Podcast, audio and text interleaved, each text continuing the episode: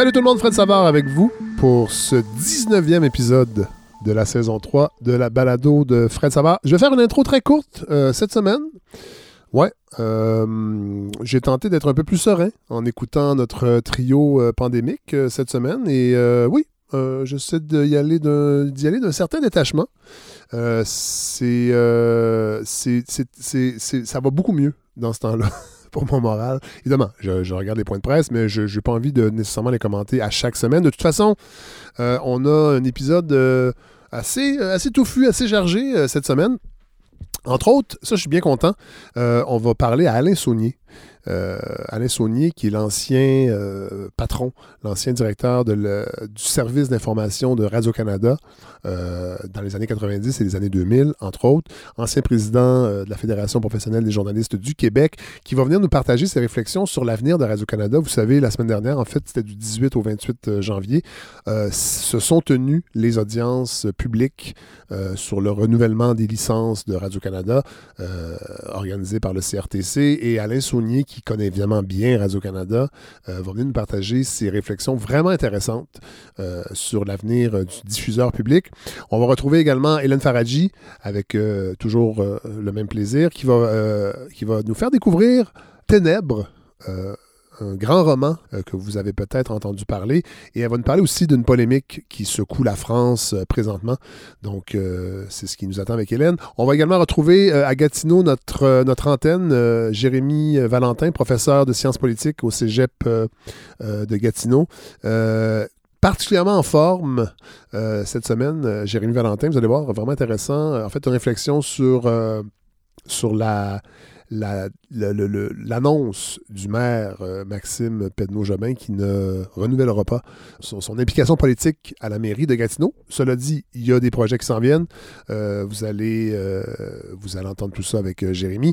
Et on va parler cette semaine avec l'essayiste Olivier Ducharme sur euh, le livre Ville contre automobile. Proposition, euh, oui, radicale, mais en même temps sensée. Euh, et c'est l'avantage et la beauté de lire des essais comme ça. C'est que à, à prime abord, on a l'impression que c'est quelque chose d'un petit peu utopique et on se rend compte que eh, pas tant quand on y pense, quand on s'y arrête. Donc, on va parler avec, avec l'auteur Olivier Ducharme. Je vous dis tout de suite, la semaine prochaine, on retrouvera Godefroy Larando qui nous prépare une longue chronique. Euh, J'ai bien hâte de l'entendre sur nos comportements collectifs en temps de pandémie. Je sais que God va même s'entretenir avec des spécialistes sur le sujet. On va avoir probablement des extraits de, ça. Je dis probablement parce qu'au moment où on se parle, où je vous parle, il enregistre. je ne vais pas y mettre de pression. Mais euh, ouais, on va, on va avoir une euh, longue et belle discussion avec Godefroy là-dessus la semaine prochaine. Je vous le dis tout de suite. En fait, on est en- je suis en train de préparer la programmation, une partie de la programmation du mois de mars. Euh, je suis là-dedans là, euh, présentement. Et une partie du mois de février, on va enregistrer des épisodes parce que, je vous l'ai peut-être dit rapidement, je ne me rappelle plus, euh, j'attends la venue d'un enfant.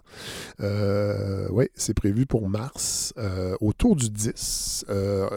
On ne connaît toujours pas le sexe, on ne l'a pas demandé. En fait, on, va, se garde la surprise. En fait, on va même aller plus loin que ça. On va lui, laisser, choisir euh, son sexe. Question d'être euh, bien de notre époque, dans l'air du temps.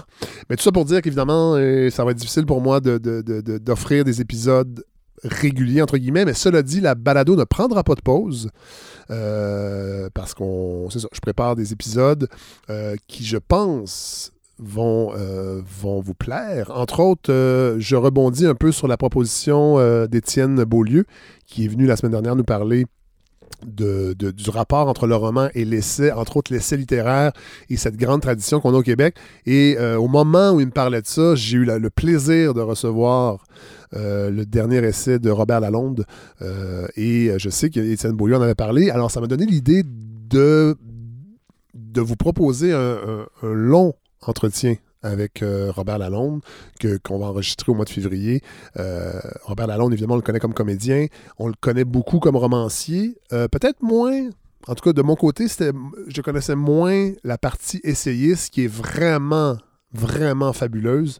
Je, je- je- je- suis en train de me plonger là-dedans et j'ai bien hâte de parler à M. Lalonde. Je pense que ça va être vraiment intéressant. Euh, on va avoir aussi Mathieu Bellil qui nous prépare une réflexion sur le printemps, un peu sur le même modèle de, de celle qui nous avait euh, qui nous avait offert euh, sur la lumière euh, juste avant Noël. Donc, euh, j'ai bien hâte de, retrouver Mathieu Bellil. Il y, aura, d'autres épisodes aussi. On est en train de les préparer. Donc, la balado ne prendra pas de pause au mois de mars, seulement le baladiste. Évidemment, à moins que l'actualité explose totalement et que, et que les siestes de bébé se passent bien, ben, on pourra aussi peut-être faire un mélange en fait entre ces épisodes-là qui sont un peu plus intemporels et euh, se replonger dans l'actualité. C'est la beauté de ce projet-là, c'est que j'ai une grande liberté, donc et on, est capable facilement de, de s'adapter. Et après ça, quand je reviendrai pour les épisodes plus réguliers, je, vous proposerai des nouvelles voix. je travaille là-dessus également euh, pour élargir le spectre des collaborateurs et des collaboratrices de, ce, de, la balado.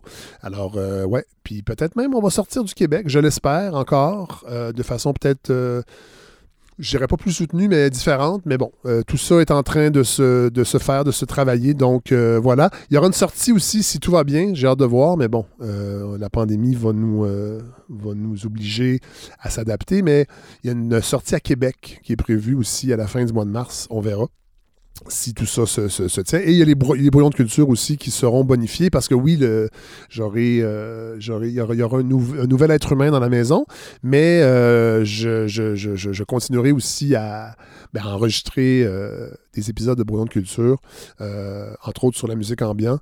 je vous en avais parlé, puis j'ai, j'ai eu d'autres suggestions aussi qui pourraient être vraiment intéressantes. Donc voilà, tout, tout, ça se poursuit, mais j'ai bien hâte. J'ai bien, je pense que ça va faire du bien d'avoir d'avoir ce bébé qui va nous, me replonger dans un monde que j'ai bien connu il y a 16 ans. Et euh, voilà. Il y a des gens qui me trouvent bien courageux. j'ai des amis qui m'écrivent Hey, t'es, courageux hein, de te replonger là-dedans, mais j'ai très très hâte. Ça garde jeune. Hein? C'est, ça le, c'est ça le point. Alors euh, voilà.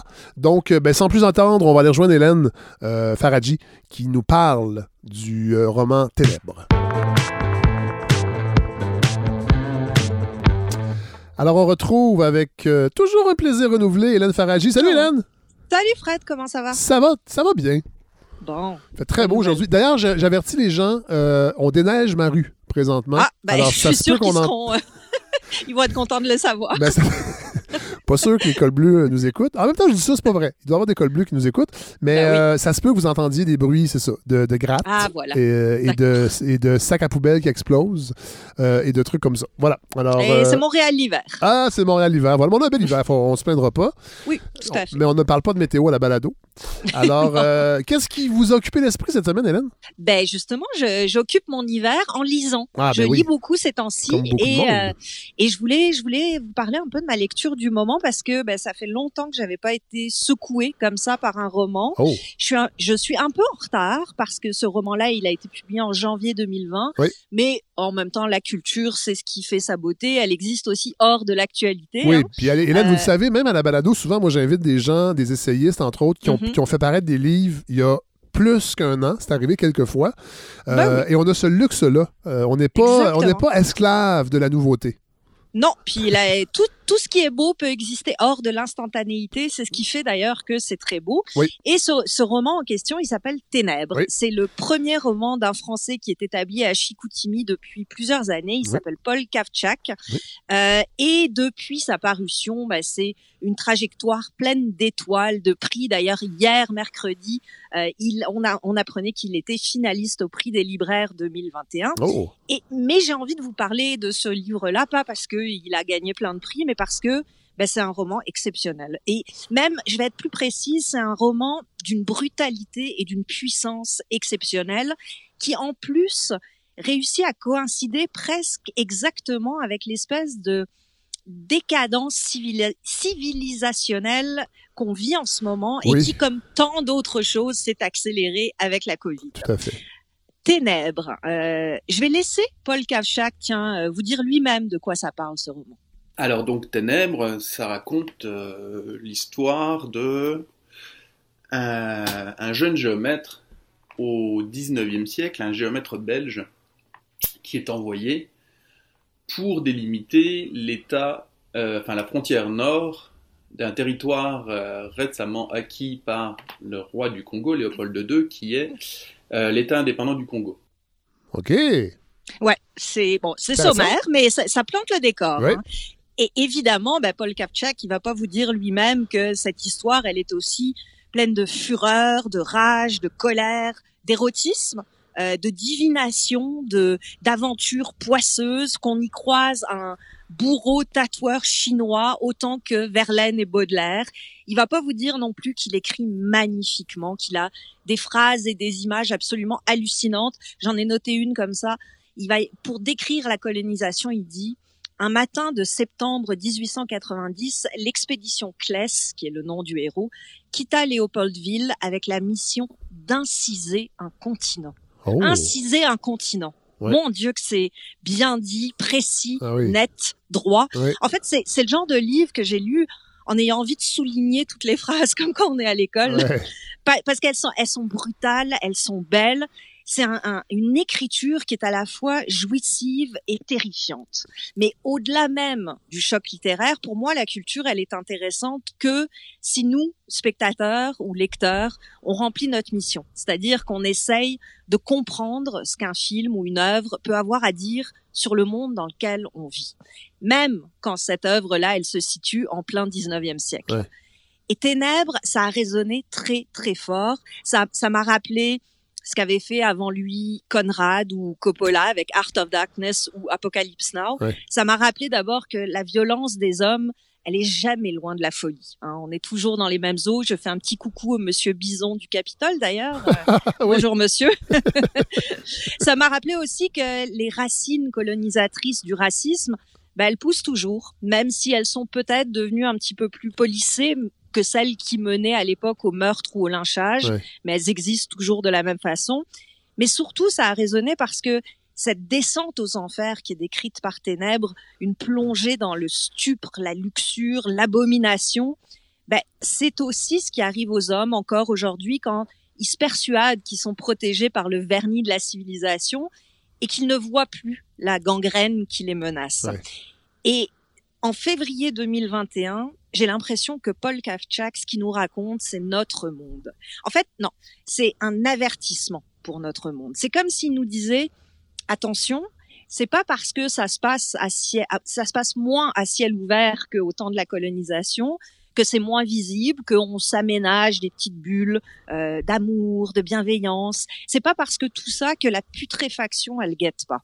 Et au fond, j'ai l'impression que c'est du même monde dont il nous parle, celui du 19e, celui d'aujourd'hui, c'est-à-dire un monde qui est rongé par la cupidité, le besoin de possession, au détriment de tout ce qui est décence, dignité, beauté. Il y a juste à voir cette histoire terrible d'AstraZeneca euh, qui a livré moins de vaccins que prévu à l'Union européenne pour privilégier la Grande-Bretagne, tout ça pour une histoire de gros sous, encore une fois, alors que naïvement, on, moi je m'étais mise à rêver que ben, cette pandémie, puis cette arrivée du vaccin, dans un modèle civilisationnel qui aurait été sain, ben, ça aurait été l'occasion de placer immédiatement ce vaccin sous la protection d'un brevet universel. Pour que tout le monde puisse y avoir droit de la même façon sans qu'on ait besoin euh, de passer par une espèce de course aux, gens, aux enchères auprès des laboratoires. Mais bon, ça c'est ma naïveté à moi, puis c'est une autre histoire. C'est une bonne naïveté, euh, Hélène. Euh, on peut, on ben, peut, on peut l'avoir je pense que ça aurait été de circonstances. Disons, l'occasion a été ratée, à mon sens, de prouver qu'on était peut-être plus que une, un, un, agrégat de petites sociétés capitalistes. Oui, sauf qu'en même temps, et là je j'ouvre une parenthèse, mais tu sais, on parle mm-hmm. souvent de diversité, euh, mm-hmm. l'importance de la diversité. Ben ça, je trouve que c'est en un bon exemple parce que dans le fond, de ne pas contester euh, le fait que ce brevet-là aurait dû être libre de droit, ben, c'est que les politiciens n'ont pas, je pense pas, ont mis beaucoup de pression parce que ce sont ces politiciens-là viennent des mêmes classes ah, oui. sociale que les gens qui dirigent les entreprises mm-hmm. pharmaceutiques. Là, je sais que pour des gens, ça va paraître simpliste comme raisonnement, mais moi, j'en suis persuadé que c'est pas. En fait, c'est simpliste, oui, parce que c'est ça qui se passe. Mais c'est que ces mm-hmm. gens-là sont allés dans les mêmes écoles, ont les mêmes visions de l'économie, et pour mm-hmm. eux, euh, pour les politiciens, c'est tout à fait normal que dans le fond, il y ait une course.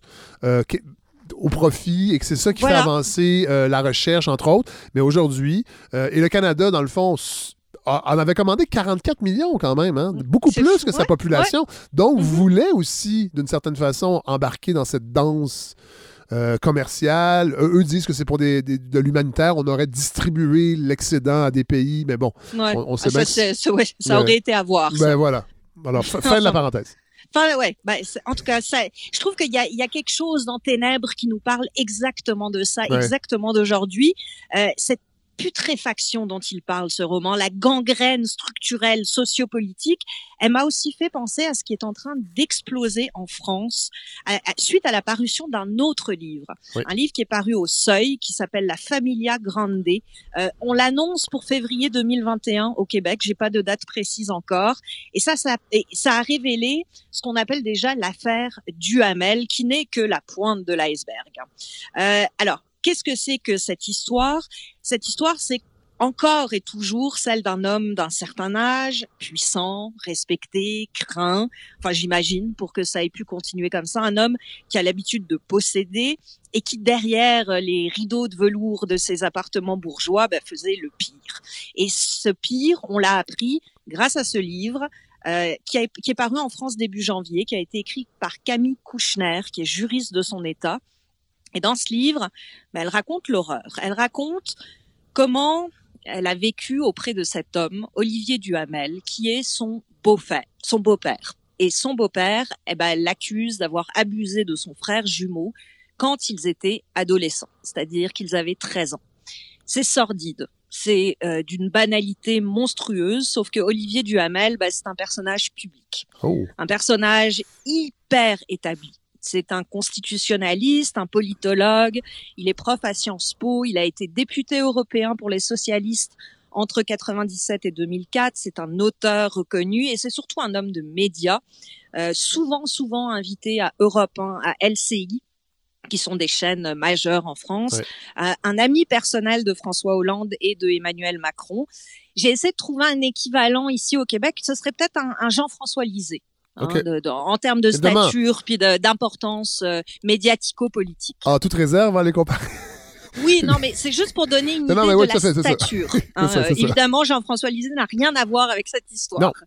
On est clair là-dessus. Oui, c'est ça. Mais mais donc, Monsieur, de, Monsieur Duhamel, figure établie qu'on pensait indéboulonnable et qui s'est marié il y a assez longtemps à l'ex-épouse et mère des enfants de l'ancien ministre Bernard Kouchner. Eh mon Dieu, que c'est un petit milieu, hein? Oh oui, oh oui. Et donc, ce livre, qui est paru le 7 janvier, La Familia Grande, il est venu faire exploser tout ça parce que Duhamel, ben, évidemment, a été viré des médias qu'il sollicitait. Il a démissionné de quelques postes importants euh, qu'il avait.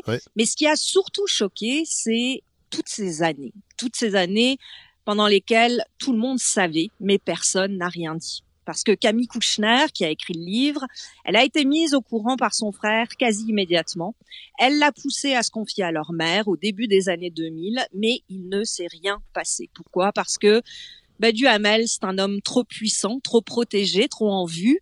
Et puis tant pis pour les souffrances parce que il fallait que la réputation soit protégée, il fallait que le scandale soit évité. Mais là, le scandale, il a explosé à la face du monde pour cette histoire, celle de Duhamel, mais aussi pour toutes les autres histoires d'inceste.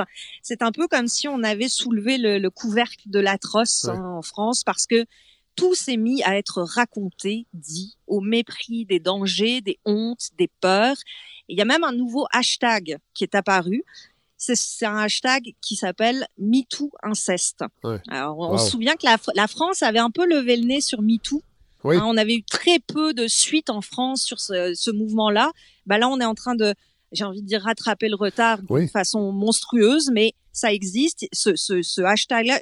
Et d'ailleurs, Hélène, j'ouvre une autre parenthèse, mais se peut-il qu'il y, a eu un, il y a eu un autre mouvement aussi d'énonciation d'hommes oui, euh, abusé par d'autres hommes dans des relations homosexuelles. Et ça aussi, euh, on avait l'impression que ça touchait seulement les, les, les la relation. Euh, en fait, les agressions étaient beaucoup dans des couples hétérosexuels, mais on se rend compte mm-hmm. que cet abus de pouvoir-là, il est, il est partout, en fait, dans l'intime, en fait. Exactement. Dès qu'il y a une situation de dominance, en fait, on peut imaginer que le MeToo s'applique, qu'il soit homosexuel, qu'il concerne des enfants, des femmes. À partir du moment où il y a effectivement cette situation de, cette relation dominant-dominé, j'ai l'impression que malheureusement ça arrive. Donc MeToo inceste, hashtag MeToo inceste. Je, je ne vous conseille pas de faire cette recherche parce que je l'ai fait hein, pour préparer. Oui. Merci de vous être sacrifié, Hélène. Ouais, mais c'est horrible. C'est en fait c'est insoutenable parce que c'est en quelques lignes et c'est des vies brisées, euh, mais surtout des silences, des silences qui durent depuis toujours et un déversement aujourd'hui de tout ce qui pourrit quand collectivement on préfère ignorer. On estime en France que un enfant sur dix a été victime d'inceste. Un sur dix. Et c'est moins pire qu'au Canada. Pouvez-vous croire? Je suis allée voir sur le site de Statistique Canada. Alors, les dernières statistiques, elles datent de 2009, ça fait quand même longtemps. Mais on notait que sur 55 000 enfants victimes de voies de fait ou d'une infraction sexuelle, et ça, c'est seulement celles qui ont été déclarées à la police. Hein. il y en a sûrement, malheureusement, plein d'autres environ 3 sur 10 ont été faites par un membre de la famille. Ouais, c'est incroyable. 3, 3 sur 10. Ouais. C'est ah, ça, ça me coupe le souffle. De... Ça a aucun bon sens et cette déferlante de l'horreur pure, de l'abjection euh, qu'on a pu voir à la suite de ce hashtag, bah, évidemment, ça a fait réagir le monde politique. Hein. Pourquoi euh, Pourquoi heureusement? Bah Parce que euh, il le fallait. La terrible réalité, c'est que ces victimes, comme d'ailleurs les victimes de viol, sont en général très très peu entendues par la justice, soit parce que bah, l'affaire ne va pas jusqu'au procès, soit une histoire de preuves concrètes. Hein. D'ailleurs, je ne sais pas si vous avez entendu parler, mais hier, mercredi, on apprenait que Richard Berry, l'acteur français, était accusé par sa fille ah, d'inceste. Et immédiatement il s'est défendu en disant mais non elle ment elle raconte n'importe quoi. Donc c'est encore une fois cette idée de comment on prouve euh, ces histoires-là des années après. Et on ça reste très difficile. Et on s'entend que bon on s'entend euh, j'ai l'impression je suis pas spécialiste mais que les histoires d'inceste c'est encore plus trouble que les, mm-hmm. les, les, agressions, le harcèlement avec les vagues qu'on a connues, parce que c'est dans la famille, parce que parce que euh, y a l'amour qui se mélange Mm-hmm. Avec, c'est des figures souvent parentales ou très près. Alors, il mm-hmm. y a beaucoup, beaucoup de silence aussi de l'entourage. Pas tant. Des fois, on ne le sait pas aussi, je pense. Il faut faire, faut faire attention aussi que c'est pas toujours aux yeux et au su de tous. Non, c'est que ça, ça, bouleverse tellement l'unité familiale que c'est encore plus. Euh, c'est ça. C'est vraiment des zones d'ombre foncées, si je pourrais dire. oh oui, effectivement. Et aux yeux de la justice, souvent la parole d'un enfant ou les souvenirs de, de, de quelqu'un qui s'exprime au nom de l'enfant qu'il a été, ben ça reste peu tangible, euh, malheureusement. Et puis même quand ça mène à des condamnations, c'est des condamnations qui en général sont ridicules, en tout cas en France.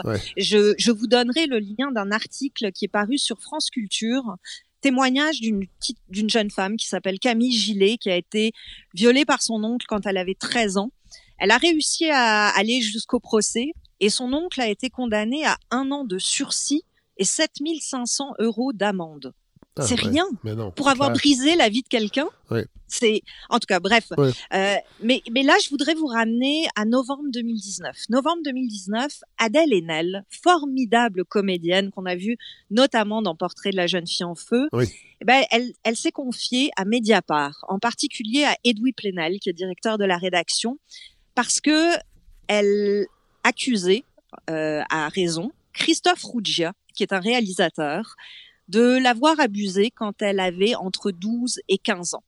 Elle a été victime de violences psychologiques, sexuelles de la part de cet homme qui lui a donné des rôles dans ses films, certes, mais lui a enlevé beaucoup de choses aussi. Et lorsqu'elle a décidé de parler plutôt aux journalistes que euh, à la justice, eh bien évidemment, on lui a demandé pourquoi. Pourquoi elle n'était pas passée par le système, euh, le processus judiciaire? Eh bien, écoutez sa réponse. Euh, déjà, je veux dire, j'ai pris une décision. Ça ne veut pas dire qu'il y avait pas plusieurs options. Mais j'ai pris cette décision et je dois dire que, comme je vous disais, j'avais de toute façon envie d'agir. Je n'ai jamais vraiment envisagé la justice. Euh, j'avais pensé à des procédures bah, justement internes au cinéma, à des situations où on pourrait convoquer des gens du cinéma et parler de cette histoire. Mais en fait, j'ai jamais pensé à la justice parce que, comment dire, il y a une violence systémique qui est faite aux femmes dans le système judiciaire. Et ça, c'est aussi ça dont, dont je pense qu'il faut parler.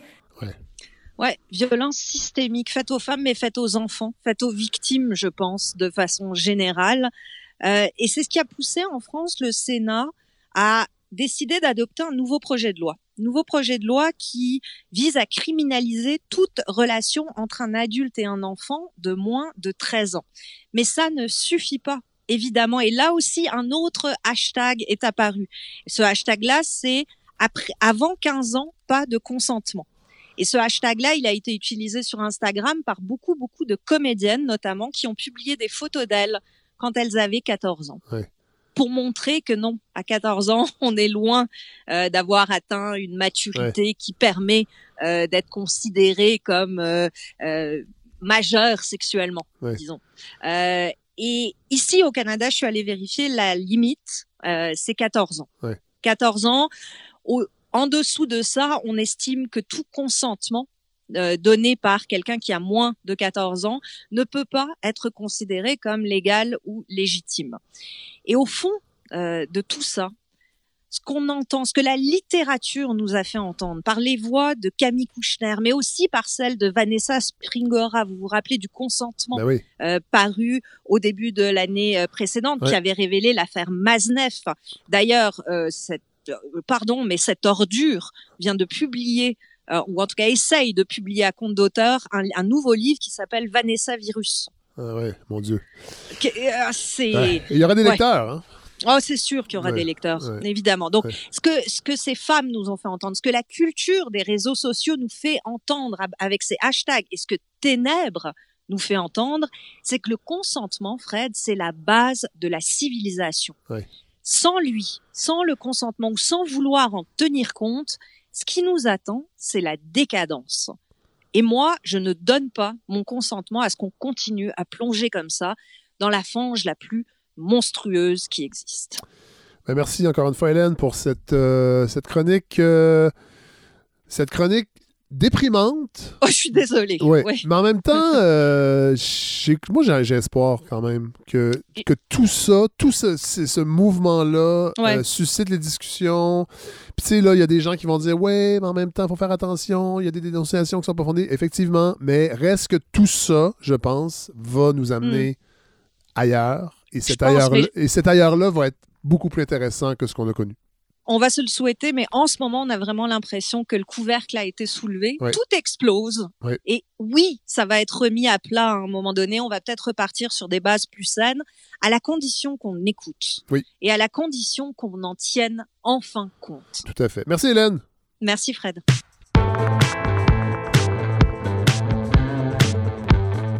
Bon, alors, euh, je suis très content d'avoir cette semaine euh, à la balado Monsieur Alain Saunier. Bonjour, Monsieur Saunier. Bonjour. Euh, donc, euh, vous êtes euh, professeur invité au département de communication de l'Université de Montréal. C'est ça. Vous avez été, ben, vous êtes journaliste depuis 30 Vous avez été journaliste. Est-ce qu'on est, est-ce qu'on on est, est-ce qu'on demeure toujours journaliste même si on pratique plus? Est-ce que c'est comme une vocation? Moi, je, je me définis toujours comme tel. Je l'ai été euh, dès mon tout jeune âge. Euh, je faisais le, journal étudiant euh, à mon à mon collège. et puis même encore aujourd'hui, je me considère comme tel parce que je fais partie de cette confrérie en même temps que je pense avoir euh, assez de recul pour être critique aussi à l'égard du milieu du journalisme et des médias. Oui, voilà. Il faut quand même le dire, ça c'est euh, très important. Vous avez dirigé le service d'information radio de Radio-Canada à partir de 1999. Ensuite, euh, l'ensemble des services français d'information de 2006 à 2012. ça. Et vous avez été président de la Fédération professionnelle des journalistes du Québec? Oui, ça, durant plusieurs années. Je pense que je l'ai été cinq ans. Voilà, au début des années 80, euh, dans les années 90. Entre autres, c'est sous votre mandat que le guide de déontologie de la profession euh, journalistique a été adopté. Oui, tout à fait. Bon. Et là, euh, vous êtes à la balado parce que j'avais envie de parler euh, des audiences du CRTC en vue du renouvellement des, licences de diffusion de Radio-Canada, euh, CBC Radio-Canada, donc des deux services anglais-français, qui ont eu lieu la semaine dernière, en fait, du 18 au 28 janvier. Et sur votre blog, vous avez un blog, vous avez, euh, vous avez publié deux textes, et je trouvais vraiment intéressant d'en discuter à la balado.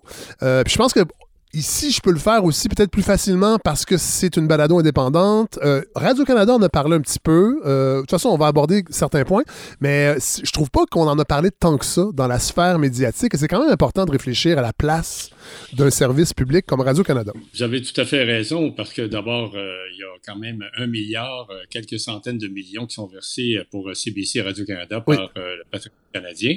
Et ensuite, c'est que, à mon point de vue, ça constitue véritablement quelque chose qui est un joyau pour euh, l'ensemble du système médiatique au Canada depuis euh, sa création. Alors, euh, il faudrait en parler davantage. Vous avez raison. Oui.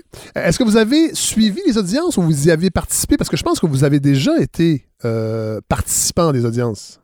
Oui, ben en fait, je l'ai été à deux reprises dans le passé lorsque j'étais euh, directeur général de l'information à la radio d'abord et ensuite euh, un peu plus tard lorsque j'étais du côté de la radio et de la télévision pour les services français. Oui.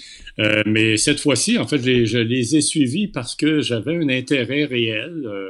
je voulais savoir un peu si le CRTC, d'une part, avait bien ciblé euh, l'enjeu auquel euh, Radio-Canada et même le CRTC comme organisme de réglementation, euh, s'ils avaient bien saisi l'enjeu majeur que ça représente à l'heure actuelle dans le contexte numérique. Oui. Et alors donc, je me suis intéressé à ça. Et puis bon, je, je suis intervenu aussi euh, la semaine dernière euh, dans le cadre d'une intervention avec d'autres collègues de CBC. Oui. Bon, parlons justement de ça en premier lieu. Il y a plusieurs euh, facettes à, ce qui est, je pense, pertinent d'aborder. Bon, le numérique. Radio-Canada, entre autres, dans ses audiences, ce qui ressortait, c'est qu'il ne reconnaît pas au CRTC euh, un droit de réglementation pour ses activités numériques. Et en fait, Radio-Canada demande en fait qu'on ne touche pas à ça. Oui, ben ça, c'est pour une raison bien simple, c'est que le CRTC lui-même s'était mis hors jeu en 1999 parce que à l'époque, c'est Françoise Bertrand qui était la présidente du CRTC. Et puis, elle, elle avait dit que le, numérique, ça ne la concernait pas. Ça ne concernait pas euh, le, CRTC. Alors, à partir de là... Parce qu'on voyait pas, mais on voyait pas à l'époque, dans le fond, ce qui, ce qui préfigurait l'impact qu'allait avoir le, numérique, les, nouvelles plateformes. On était, on, était, on était à des années-lumière de ça en 99. Ah, tout à fait. Puis même moi, quand j'étais à Radio-Canada, on voyait ça comme étant, bon, quelque chose qui émanait, qui, qui, sortait un petit peu, mais euh, hors de l'ordinaire. Sauf qu'en plus, vous n'aviez pas de bande passante de, de qualité.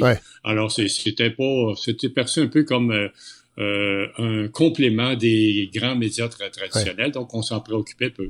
Mais là, est-ce que le CRTC, en fait, là, là le CRTC reconnaît en fait l'impact des, des, plateformes numériques. Est-ce que, est-ce qu'on a demandé à Radio Canada dans le fond de rendre des comptes? Parce que il faut s'entendre, il y a des revenus publicitaires qui viennent avec ça. On le voit quand on consomme des balados. Euh, je dis consomme, c'est pas, pas un hasard, c'est que on, les écoute, mais bon, euh, il y a des publicités sur les plateformes, euh, les, plateformes numériques de Radio-Canada. Et là, et, on ne sait pas du tout, dans le fond, l'ampleur de ces revenus-là. Et, pour vous, c'est peut-être problématique. Ben, c'est-à-dire, ce qui est particulier, c'est que le CRTC a tenu des audiences alors qu'ils n'ont pas de pouvoir de réglementation sur euh, toute la, portion numérique des activités de Radio-Canada.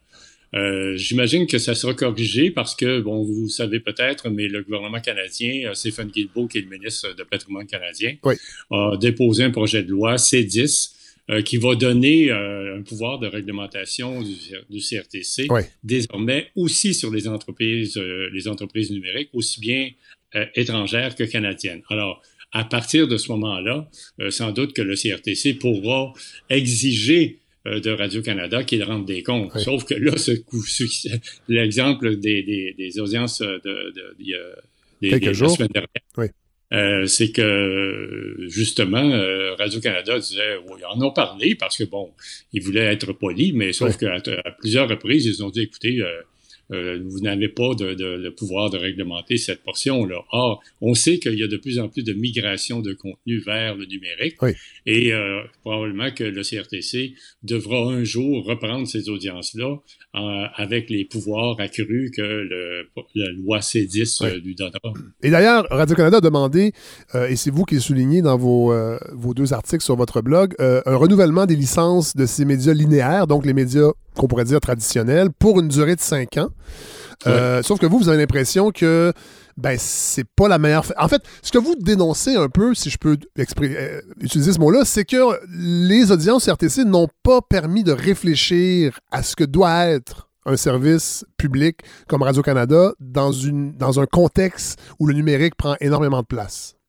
Tout à fait. En fait, euh, c'est comme s'il n'y avait jamais véritablement eu la question de fond, c'est quel est votre mandat, quelle est votre mission, comment Radio-Canada, CBC, vous voyez-vous dans deux ans, trois ans, quatre ans, cinq ans? Cette question-là de fond n'a jamais été véritablement abordée. On s'en est tenu plus à, poser des questions sur les indicateurs de rendement pour euh, voir de quelle façon la performance devrait être évaluée. Est-ce que euh, le personnel de Radio-Canada reflète la diversité canadienne? Est-ce que le, la haute direction reflète cette diversité. Alors, écoutez, euh, ce sont des choses importantes, oui. mais pas fondamentales. Or, on est à un moment charnière où les superpuissances numériques, les GAFAM, comme on les appelle, sont en train de tout bulldozer sur leur passage. Euh, aujourd'hui encore, on voit euh, les médias, certains médias canadiens et, même de Gazette à Montréal, afficher en une une page blanche euh, pour faire la démonstration que justement il y a un problème. Les médias écrits, les quotidiens ont perdu euh, un peu plus de 60% de leurs revenus publicitaires. Euh, les médias de télévision aussi ont perdu une partie importante de leurs ben revenus publicitaires. Donc, on est à un moment clé où on devrait se poser des questions de fond. Et ce n'est pas à ça euh, qu'on a assisté. Et là, Radio-Canada souvent euh, revendique en fait une capacité d'aller chercher des revenus publicitaires pour compenser pour la perte de ces revenus public, si on peut dire, parce qu'on sait qu'avec les années, entre autres, tout dépendant des gouvernements, le, financement fluctue. Euh, bon, c'est des centaines de millions euh, d'un mandat à l'autre, si on peut dire, selon les gouvernements. Euh, et entre autres, Pierre Calpelado a été un de ceux qui s'est prononcé pour dire là, ça suffit ben, de, que Radio-Canada fait une, compétition qui est au, réseau privé. dans les audiences du CRTC, est-ce qu'on a abordé cette question-là? Parce que vous, dans votre, votre article, vous disiez il faut éventuellement sortir la publicité de Radio-Canada, euh, de certains services et de la remplacer par un financement pérenne, si on peut dire. Oui, tout à fait. Moi, je ne suis pas euh, celui qui dit que Radio-Canada doit réduire sa taille. Ça, il y en a bien d'autres qui vont le faire à ma place. euh, Puis le font de façon, euh, je dirais, un peu cavalière par moment. Oui. Euh, moi, en ce qui me concerne, ce que je dis, c'est que peut-être ce sera l'occasion pour Radio-Canada, pour le public, pour les gouvernements, pour la, la, je dirais, la société civile en général, de s'interroger sur comment on pourrait assurer un financement adéquat à Radio-Canada pour compenser justement euh, ces revenus publicitaires? Parce que moi, ce que je considère, c'est que malheureusement, euh, la publicité est en train de, de, teinter euh, beaucoup, peut-être mis à part évidemment les, les, les, le service d'information qui, lui, est un peu plus à l'abri de ça.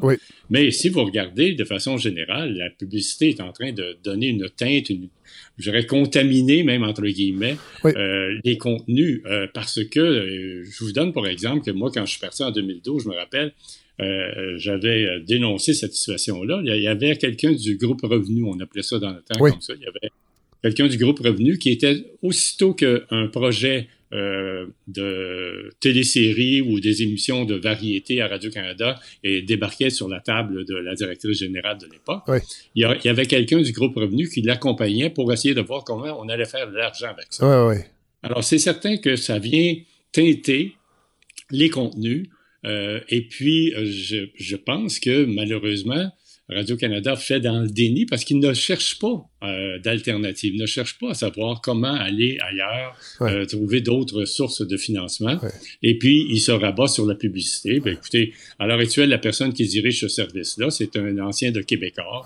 Euh, c'est certain que cette personne-là n'a pas dans son ADN les fibres de quelqu'un qui défend la notion de service public. Non, non, non. Puis forcément... C'est pas un mauvais bonhomme, mais non, non, c'est pas, pas, sa place. Mais c'est la critique qu'on fait. C'est que souvent, Radio-Canada a un modèle de télé privée. Entre autres, moi, je trouve personnellement, la place de la variété dans la programmation de Radio-Canada, les émissions de Véronique Cloutier, entre autres, euh, les émissions euh, de France Baudouin. Et là, je, et, je parle pas de la qualité. Là. Je dis pas qu'en direct de l'univers, c'est une, c'est pas une émission de qualité, mais des fois, je me questionne, est-ce que c'est vraiment le mandat d'une télé publique de mettre de l'avant autant d'émissions de variété qui forcément vont attirer des revenus publicitaires. Et c'est là que vous avez raison, je pense, de dire que la section revenus, et là vous disiez que sont à peu près 300 euh, à, Radio-Canada. C'est ce qu'on a entendu d'ailleurs aux audiences, j'étais content de le savoir, parce que moi je, je me disais que c'était un très très gros service, mais 300 c'est quand même beaucoup de monde. Ben, c'est beaucoup de monde, effectivement. Et, on, et, et, quand on parle de réfléchir sur le mandat, moi je pense qu'il faut réfléchir à ça. Je sais pas vous comment vous voyez ça, mais des fois on a, on a, on a de la difficulté à voir la différence entre une émission qui pourrait être même à TVA ou à Radio-Canada. Oui, tout à fait. Ben, écoutez, hier, moi, j'écoutais l'émission Les Beaux Malaises. Euh, je trouve que cette, émission-là aurait pu être à Radio-Canada et vice-versa. Euh, il y, a, de plus en plus d'émissions de qualité qui sont produites par des producteurs privés. Certains vont plus s'adapter en fonction de, l'esprit général ou du positionnement, comme on dit, de, Radio-Canada ou de TVA. Mais sauf que le domaine des variétés, c'est un bel exemple parce que dans le domaine des variétés, euh, Radio-Canada peut bien faire des variétés, mais ça serait le fun, des fois, que ça puisse élever aussi le niveau de connaissance des gens. Or, malheureusement, c'est souvent pas le cas. Puis ce qu'on fait, c'est qu'on fait la démonstration d'une certaine forme d'ignorance euh, du public et qui, participe, qui est appelé à participer à ce genre de jeu, de variété, etc. Et, moi, je pense qu'on devrait être capable justement de, hausser un peu plus la qualité de ces émissions de variété. Euh, vous parliez de, de, de France Baudouin. J'ai adoré, moi, l'émission euh, euh, de, fin d'année euh, de, France Baudouin. Mais regardez, moi, une des critiques, par contre, que je formule, c'est qu'il y avait beaucoup trop de chansons en anglais. Alors, ce n'est pas le mandat de Radio-Canada de faire la promotion de la chanson anglaise. Tout à fait. ça devrait normalement être l'inverse, c'est de favoriser l'expression de, la culture francophone. Alors, il y, a, toutes sortes de, de choses qui découlent de cette volonté de faire plus populaire, d'aller chercher des revenus publicitaires, et puis donc on, on s'accommode davantage des critères de sélection des, des, partenaires euh, publicitaires que euh, du mandat tel qu'il devrait être défini. Selon vous, le mandat d'une télé et d'une radio publique, il faut, quand même faire la différence parce que la radio de Radio-Canada n'a pas les mêmes critères que la télé. Euh, il n'y a pas de publicité sur la première chaîne. Euh, est-ce qu'il y en a encore sur, euh, sur Ici Musique? Parce qu'il y a une certaine Non, il n'y en a plus. Ça, il y a une décision qui a renversé cette, cette, chose-là du côté de Ici Musique. Mais par contre, regardez sur la, plateforme numérique audio. Oui. Et là, tout à coup, vous allez avoir apparaître sur la plateforme numérique la publicité. Tout à fait.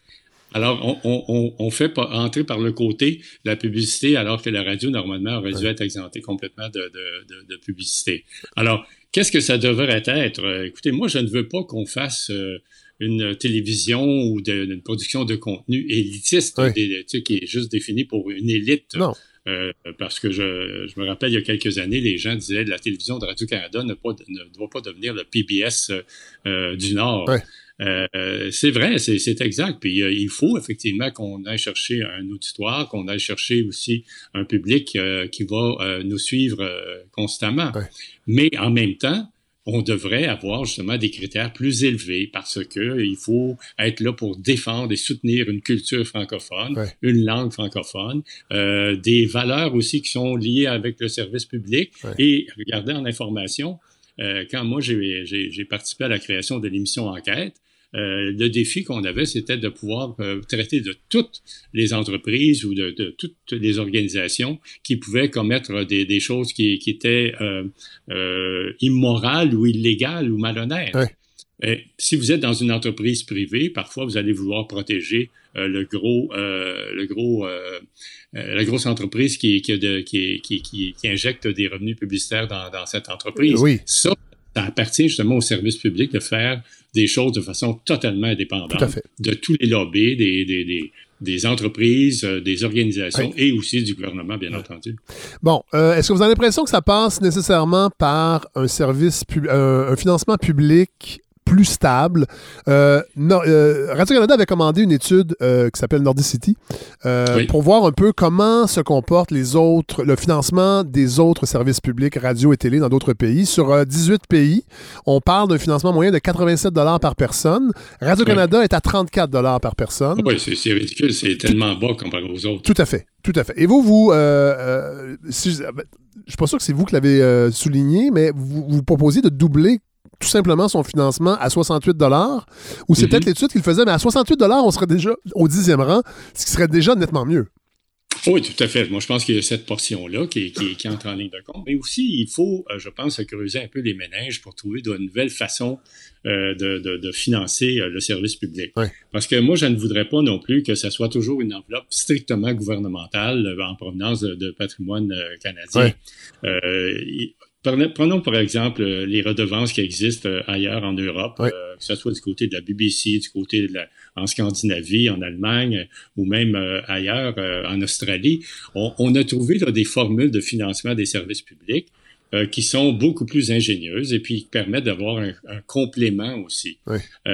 On, on, est à l'étape où il faut commencer à se poser la question quelle portion de ce financement des services publics doit provenir aussi des géants du web. Euh, parce que, après tout, ils reprennent les contenus de Radio-Canada. Sur Facebook, euh, vous retrouvez des contenus de Radio-Canada, mais il n'y a pas de droit d'auteur, il a pas de, on reconnaît même pas euh, le fait que c'est produit par Radio-Canada. Donc, il faut qu'il y ait un financement aussi qui vienne de ce côté-là. Même chose, on n'a jamais eu autant d'écrans de nos jours. Il y a les téléphones mobiles, il y a les, les, tablettes, il y a les ordinateurs, il y a les écrans traditionnels, il y a les écrans géants, etc. Et à toutes les fois qu'on vend ces appareils-là, il pourrait y avoir un, montant d'argent pas substantiel, mais juste minime, qui ferait en sorte que ça viendrait garnir ah, une banque euh, qui pourrait soutenir les services publics euh, au Canada. C'est intéressant. Euh, on va terminer avec un point vraiment particulier, c'est l'opération Tandem. Euh, parlez-nous un peu de ça, parce que ça, ça a été dénoncé entre autres par des journalistes de Radio-Canada, euh, par des membres des syndicats aussi, des employés de Radio-Canada. Euh, et c'est une tendance aussi qu'on remarque dans d'autres services publics ailleurs dans le monde. Oui, tout à fait. Et puis, c'est aussi quelque chose qui est adopté par plusieurs médias. La presse a sa, formule qu'on appelle extra dans la presse plus. Le devoir aussi. Le devoir en a aussi. Moi, je, considère que dans le cas de Radio-Canada, on devrait s'élever un peu plus au-dessus de, la mêlée. Mais rappelons, M. Monsieur, Monsieur, rappelons un peu qu'est-ce que cette opération Tandem? Alors, l'opération Tandem, je vais vous donner un exemple. Euh, il y a la compagnie HSBC, qui est une banque, euh, qui a fait une opération euh, Tandem de publicité, ce qu'on peut appeler une publicité qui n'en est pas une. C'est-à-dire qu'on donne l'impression qu'il s'agit de contenu d'information. Euh, ça s'appelle ça s'appelle avoir euh, comment gérer vos affaires. Et puis, bon, tout ça est, tout beau, tout fin, tout gentil. Dans le fond, on se sert de la crédibilité bâtie depuis des années du réseau d'information journalistique de Radio-Canada pour en faire profiter. on, va même offrir ça sur les, pages numériques. Puis en haut à gauche, si vous regardez votre écran, c'est marqué radiocanada.ca quand même. Oui, c'est ça. Donc, on est en train d'abriter sous l'appellation Radio-Canada des contenus qui sont des contenus d'information, mais déguisés. C'est de la publicité déguisée. Et euh, on fait beaucoup d'argent avec ça. Je reprends mon exemple de HSBC. HSBC, c'est la même entreprise bancaire qui a été dénoncée par l'émission Enquête. Voilà. Parce que HSBC faisait euh, des, euh, des transactions avec des fonds qui étaient des fonds suspects. Oui, tout à fait. C'est incroyable. Donc, il y, a, quelque chose, il y a quelque chose qui, qui, qui, qui est complètement illogique là-dedans. On ne devrait pas faire ce, genre de compromis ou de compromission euh, pour, euh, sous prétexte qu'on va aller chercher de l'argent. Et je dirais, monsieur, monsieur, comme ça. monsieur Soigny, je dirais que particulièrement en, en, cette ère de fake news où la ben confiance envers les médias est, est, est érodée énormément, moi, je trouve que l'opération Tandem, au-delà de la pratique commerciale qui est, disons-le, douteuse, mais je trouve que ça, alimente aussi cette suspicion-là que la population a envers le journalisme euh, et, les services publics. Et ça fait partie, justement, des valeurs qui sont propres à un service public comme la Radio-Canada, on devrait justement être au-dessus de tout ça. Et puis, quand les gens viennent à Radio-Canada, ils sont certains qu'il s'agit d'informations de, rigoureuses. On n'est pas dans l'univers des fausses nouvelles, on n'est pas dans l'univers des fake news, on est dans un univers où la crédibilité, la rigueur, elle est toujours euh, présente. Donc, on n'a pas à jouer avec ça. C'est dangereux de, pour la crédibilité de, de, l'institution qui s'appelle Radio-Canada. Ben, Monsieur Saunier, merci beaucoup d'avoir pris le temps de nous exposer un peu les enjeux qui entourent euh, Radio-Canada, en fait, et la place qu'elle doit avoir euh, comme service public. Euh, je vous remercie. Je vous rappelle que vous êtes journaliste invité, professeur invité au, départ, excusez-moi, au département de communication de l'Université de Montréal. Et vous êtes un journaliste depuis plus de 30 ans et vous le serez toujours. je pense que oui. Oui, voilà. Merci beaucoup. OK. Au revoir.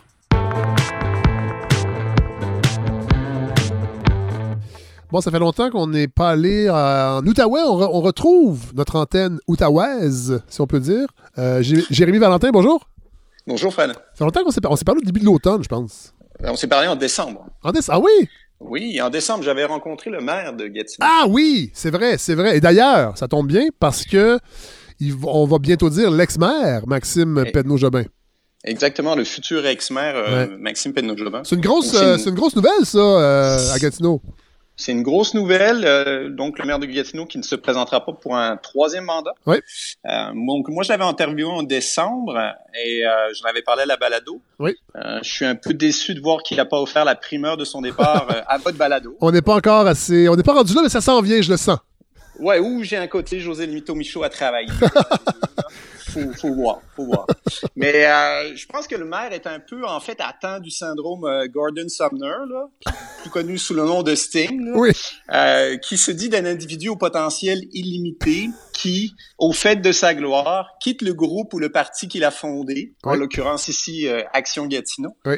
afin de libérer donc des instincts créatifs qu'il juge à tort ou à raison réprimés par un collectif décisionnel désuet. C'est pas ça qu'il a dit quand même? Non, non, ça c'est moi, évidemment, mais j'interprète son départ. Non, mais attendez, si vous voulez faire de bons parallèles avec Sting, est-ce qu'il siégeait au conseil en chess? OK. Ah, il y avait pas euh, j'ai pas cette information-là confirmée. Mais euh, est-ce que donc le sujet, euh, donc Monsieur Pedno Jobin, est-ce qu'il connaîtra donc un, succès par la suite, donc une carrière solo auréolée, donc d'un succès qui sera supérieur ou égal à celui qu'il avait connu précédemment? Mais attendez, Jérémy, est-ce que, est-ce que est-ce qu'il a dit ce qu'il allait faire par la suite? Est-ce que vous avez l'impression qu'il va faire le saut en politique provinciale ou même en fédérale? Oui, ben moi j'ai l'impression parce que là on a affaire quand même à, quelqu'un qui est euh, assez exceptionnel en matière de politique, en matière d'expérience, euh, quelqu'un qui est aussi euh, salué par ses pairs, bon la mairesse de Montréal, le maire de Québec, etc. Donc quelqu'un qui est très respecté dans le milieu politique. Cela dit, c'est rare, rare, que les maires se, se critiquent entre eux quand même. Absolument, ils sont toujours assez élogieux envers l'autre. J'ai rarement vu des c'est pas faux, mais ils auraient pu garder le silence aussi. C'est vrai. vrai. mais euh, ben c'est ça, j'en profite pour souhaiter à Action Gatineau, donc le parti de, de Maxime Penneau-Jovin, euh, un destin moins funeste que celui de, de Police, hein, euh, qui, qui, se trouva fort dépourvu quand la bille est venue. oui. Mais, euh, mais blague à part, euh, il y a tout un tas de rumeurs finalement euh, autour de, de, du lieu où il ira finalement. Est-ce que Monsieur Jobin, comme le dit le journaliste Patrick Duquette du droit, est-ce qu'il va se présenter pour la CAC dans Papineau en 2022 Est-ce que c'est est-ce que c'est quelqu'un de la CAC présentement qui est à, qui C'est Mathieu Lacombe qui est là, ah, oui, de la région. Le ministre de la Famille. il, suppute exactement. Patrick euh, Duquette sous-entend ça. Et Mathieu Lacombe lui a répondu en disant si quelqu'un veut, veut, gager, moi je veux bien, mais ça arrivera pas. Euh, Françoise Boivin, qui est ex-NPD de, de, la région, qui prédit qu'il ira euh, avec la CAQ et se présentera dans Hall. Euh, D'autres vont dire euh, le bloc d'un Gatineau. Ben, bref, c'est une recrue de choix. Ça laisse beaucoup d'incertitudes pour la ville. Puis c'est quelqu'un qui va manquer, je pense, à, à la ville de Gatineau. Je sais pas s'il va adouber quelqu'un. Euh, mais les prétendantes, les prétendants sont nombreux, euh, notamment France Bellil de Tourisme Outaouais, euh, et pourquoi pas peut-être mon supérieur hiérarchique, le directeur du Cégep de l'Outaouais, ah. M. Frédéric Poulain, ah. qui, qui, se dit en réflexion. Donc c'est à suivre, Fred. OK. Et est-ce que est-ce que ce serait est-ce que M. Poulain serait votre poulain? Euh, pour peut-être après ça vous euh, faire. Bah là, il y a un conflit d'intérêts là, vous me posez, vous me placez dans une situation difficile. Mais euh, je, ne vais pas vous intimider là. Non, c'est à la mode. Mais l'idée est que je pense que c'est le tour d'une femme peut-être aussi. Oui, oui il y a un peu cette idée-là aussi. Donc, euh, on va voir, on va voir euh, au mois de novembre. Hein, oui, euh, oui c'est vrai. D'ici là. Donc, à suivre. Je faisais des blagues d'intimidation, mais Monsieur Pedno Jobin a reçu des menaces de mort. Oui, beaucoup. trois en deux ans. Quand même. Plus celles, celles qui sont pas documentées.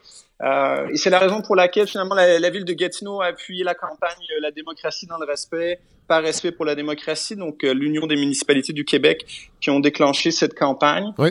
Moi, j'y vois deux choses, c'est-à-dire faut bien comprendre que la politique, c'est un don de soi. Là. C'est pas un métier comme les autres non plus. Non. Euh, que l'ensemble doit évidemment se faire dans le respect.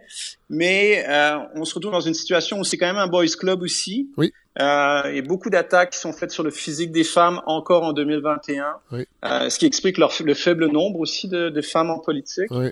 Euh, L'air est un peu vicié à ce niveau-là. Euh, une question de respect qui doit être gardée, c'est-à-dire les attaques personnelles sont à proscrire, bien évidemment, dans les municipalités. Euh, je pense que l'Union des municipalités du Québec a éprouvé le besoin de réitérer euh, ces principes de base. Oui. Mais il y a une forme un peu, un peu, c'est un peu triste là, en 2021 qu'on en soit encore là. Oui. Puis on rajoute le volet là-dedans des réseaux sociaux. Oui. Euh, ça, l'anonymat, la déconnexion avec le réel qui amène véritablement un climat euh, difficile. Oui, et je vais rajouter quelque chose qui est peut-être à côté de la traque. Je vais faire de la sociologie à 5 sous, mais euh, si je, je ne m'abuse, il y a, y, a, y a une radio poubelle en Outaouais. Oui. Il y avait, euh, oui, il y avait quelques animateurs là qui, euh, qui ont eu mal à partir avec le, le, le maire. Oui. Euh, et euh, notamment, bon, je citerai pas son nom, mais euh, il n'est plus là présentement. ok. Louis. Mais euh, c'est-tu Louis Jacquet? C'est-tu Louis Jacquet? Rock, Rock Chalet. Rock Chalet, voilà, c'est ça. Vous c'est vous qui l'avez dit. Oui, oui. Et, mais on s'est retrouvé dans une situation où le maire refusait après catégoriquement d'aller à la cette radio. Ouais. Parce qu'il y a la chose euh, à faire. Bon, oui, exactement. Ouais. Donc, euh, c'était juste pour pour le mentionner un peu. Puis oui, non, c'est important. Là-dessus, là, que c'est important. Puis euh, on pensait que c'était un peu terminé, mais dans Ouais. le fond, on, on oublie le quotidien finalement de, de des municipalités. Euh, on les voit infoman un peu là, ces conseils Oui. municipaux qui Oui. dérapent. Là, Oui. mais euh, c'est c'est pas suffisant, je pense, pour. euh, D'ailleurs, euh, C'est intéressant que vous ouvriez la porte, euh, Jérémy Valentin, sur Inf- Infoman, sans critiquer Infoman. Je trouve que des fois, ce type de d'émission où on, on ridiculise un peu la politique municipale Ouais. en, en mettant des extraits, même si c'est des petits villages, puis que ça peut être effectivement risible à la télévision, mais je trouve que ça... Il y a un côté sournois à faire ça qui décrédibilise un peu le travail des élus à, à- à- au niveau qui ne sont pas euh, au provincial ou au fédéral.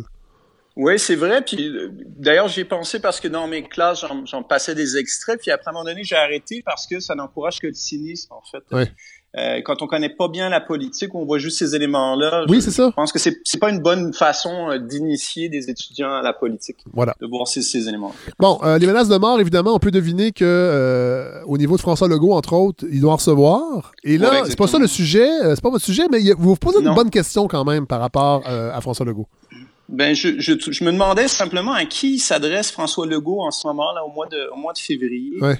Euh, si on considère finalement que quand on fait de la politique, on, et même dans un contexte d'urgence sanitaire, ça j'en suis conscient, euh, on parle à une communauté, on parle à une société, Oui. on parle à des individus, euh, on parle pas juste à un électorat. Oui. Puis j'ai un peu l'impression que cette dimension de la politique, qui est un contrat et une entente entre deux parties, a beaucoup changé euh, et que là, ça fait un an maintenant, Oui. et que de son côté, du côté de François Legault, on est revenu un peu à une structure pyramidale là, où euh, lui décide un certain nombre de choses et il faut suivre, qui n'est pas le modèle, qui est un modèle classique mais désuet de la politique. Oui, intéressant. Et euh, moi, je trouvais que justement, où est l'aspect dialogue à ce niveau-là? C'est-à-dire le recours au décret, le cours à des formes de coercition. Oui, Est-ce que c'est ça qui maintient l'ensemble? Exactement. Est-ce qu'on est un peu dans la servitude volontaire parce qu'on était habitué d'obéir?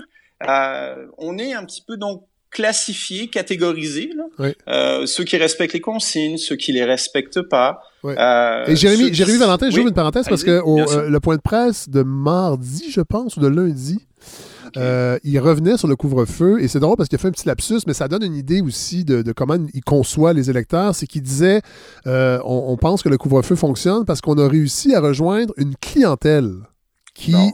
qui n'écoutait pas les consignes. Donc, c'est pas des citoyens, on rejoint, on rejoint des clients. Des, on à des clients. Je trouve quand même que c'est avec- révélateur comme, comme lapsus. Oui, c'est une très bonne remarque. Puis ça fait un peu PDG d'Air Transat. Là.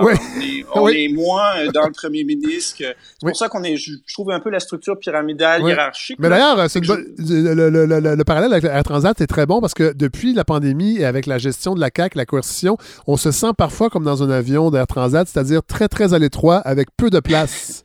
avec peu de place. avec un air vicié aussi. Exactement. Poursuivez. est-ce qu'on est, qu'on est dans le registre un peu du soliloque, c'est-à-dire, bon, il a parlé seul. Moi, je trouve qu'on est de plus en plus loin de toute forme d'imputabilité. Ouais.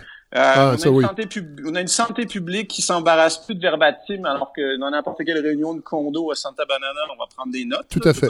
Tout à fait. Euh, le premier ministre a, quand même la légitimité électorale de le faire, mais le processus d'adhésion au contrat social, il est quand même remis en question empiriquement ou logiquement quotidiennement vous suivez des gens aussi sur les réseaux sociaux qui vont présenter des faits qui sont troublants, euh, des spécialistes, euh, les, les Patrick Derry, euh, des médecins, etc., où il y a des questions qui sont pertinentes. Tout à fait. Mais il n'y a pas de il y a pas de retour à ce niveau-là. Je trouve que rendu au stade où on est, c'est un peu problématique. Donc, où est la politique euh, qui est faite? C'est-à-dire qu'on le voit au niveau des stratégies, mais je vois qu'une partie de ce contrat-là, puis je suis un peu inquiet par rapport à ça. Et paradoxalement, moi, en tant qu'enseignant, je trouve que c'est très intéressant parce que ben, la politique n'a jamais été aussi présente au Québec depuis longtemps, quotidiennement, euh, de, de, voir donc des politiciens, le rôle de, de ministre de, de l'éducation, etc. Et pourtant, les individus sont réduits un peu à l'inactivité, c'est ça qui est paradoxal, et l'opposition, elle est réduite au néant complet. Tout à fait, tout à fait. Euh, et ça, et ça, c'est voulu. Et d'ailleurs, ça m'a fait rire cette semaine parce que euh, François Legault qui disait oh, on aurait aimé ça repousser le retour en chambre. Puis finalement, le retour s'est fait cette semaine, mais avec avec des mesures sanitaires qu'on pourrait, on, oserait en rêver dans nos écoles publiques, on les aura jamais, mais avec euh, distanciation, des panneaux de plexiglas. Euh, je pense qu'ils ont même mis des, des, des, des, des filtres, puis euh, ils ah avaient des compteurs de CO2, alors que dans les écoles, on ne juge pas bon de les mettre. je trouvais ça un peu ironique. Puis je pense que c'est l'attaché de presse de Marois qui l'a fait remarquer sur Twitter. Oui, puis c'est ça, c'est qu'encore ces incohérences-là vont relancer le débat sur ce contrat social. Puis là, on réanime le contrat social, puis on va dire ah nous faisons confiance aux Québécois. Mais à qui parlez-vous, Monsieur Legault euh, C'est un peu ma question. Alors, est-ce que c'est un rapport que l'on a maintenant qui est uniquement juridique? Est-ce qu'on est dans l'entreprise de communication? Ou est-ce qu'on a un attachement qui est dû à un éloignement du fédéral qui a laissé des coups des franches aux provinces? On est un peu dans cette dimension-là. Euh, moi, je vois deux choses. Une chose que vous avez déjà mentionnée, c'est-à-dire la, la, cérémonie du souvenir là, qui aura lieu au mois de mars, oui. euh, que je verrais comme un élément qui pourrait constituer un élément politique de réconciliation. Euh, c'est-à-dire que c'est quand même étrange que ça a été annoncé là au mois de janvier. Oui. Euh, on, espèce, on a une espèce de date butoir. Là, qui on avait l'impression que ça a été, ça a été, euh, ça a été pensé le matin même à la réunion avec le, avec, avec le caucus et le cabinet parce qu'il n'y avait pas de détails. Puis en tout cas, on va vous annoncer ça bientôt. Là. Il va y avoir des chanteuses. C'était quasiment ça. Là. Il y avait un peu, oui, c'est ça, une part d'improvisation, mais je, je pense que justement, c'était ça confirme un peu mon, mon intuition là-dessus, c'est-à-dire, bon, ben, mais on vous oublie pas, euh, on sait pourquoi on fait ça, on rajoute un tel os, un objectif, puis euh, euh, pour essayer d'être encore dans la politique et non dans une forme donc de, de, dirigisme finalement. Ou alors, est-ce que c'est Justin qui va déclencher des élections et qui paradoxalement va redonner un peu de sens à tout ça? On va être obligé de s'interroger là en tant que Québécois pour qui on va voter. C'est pas sûr. Je ne sais pas si Justin va le faire. Je sais que Justin veut être majoritaire, ça on en est certain, euh, et que les élections qui ont lieu jusqu'à présent ont donné des majorités euh, dans les différentes provinces. Est-ce que ça va arriver?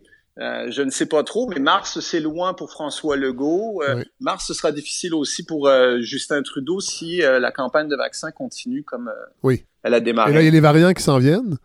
Exactement. Euh, oui, alors ça promet. Ben, Jérémy Valentin, merci. Euh, ça, ça, a fait du bien de vous retrouver. Je pensais que ça faisait plus longtemps, donc probablement que ça voulait dire qu'on s'est ennuyé un petit peu. Euh, ah, merci beaucoup. Oui, vraiment. Puis ben, on va suivre. Euh, on va suivre. Euh, moi, j'ai l'impression que votre, votre ex-future maire va se présenter pour la CAC, ce qui sera encore une rebuffade pour le Parti québécois, parce qu'on aurait pu penser naturellement qu'il allait suivre les traces de, feu son beau son beau-père. Mais ouais, ça va être à suivre, vraiment. Merci, Jérémy. Ben, merci beaucoup. on rappelle, oui, c'est vrai. L'autre fois, je me suis fait taper ses doigts. On, on rappelle que vous êtes prof. Parce que il y a des gens qui se demandent Comment ça qu'il y a une antenne en Outaouais? Qui est, ce, qui est cet homme? Ah non, je suis, je suis enseignant, ouais, c'est ça, en sciences politiques au cégep de l'Outaouais. voilà, c'est dit. Merci Jérémy, salut. Mais, merci, Bon, alors cette semaine, notre invité, notre essayiste invité, c'est euh, Olivier Ducharme. Bonjour Olivier. Bonjour.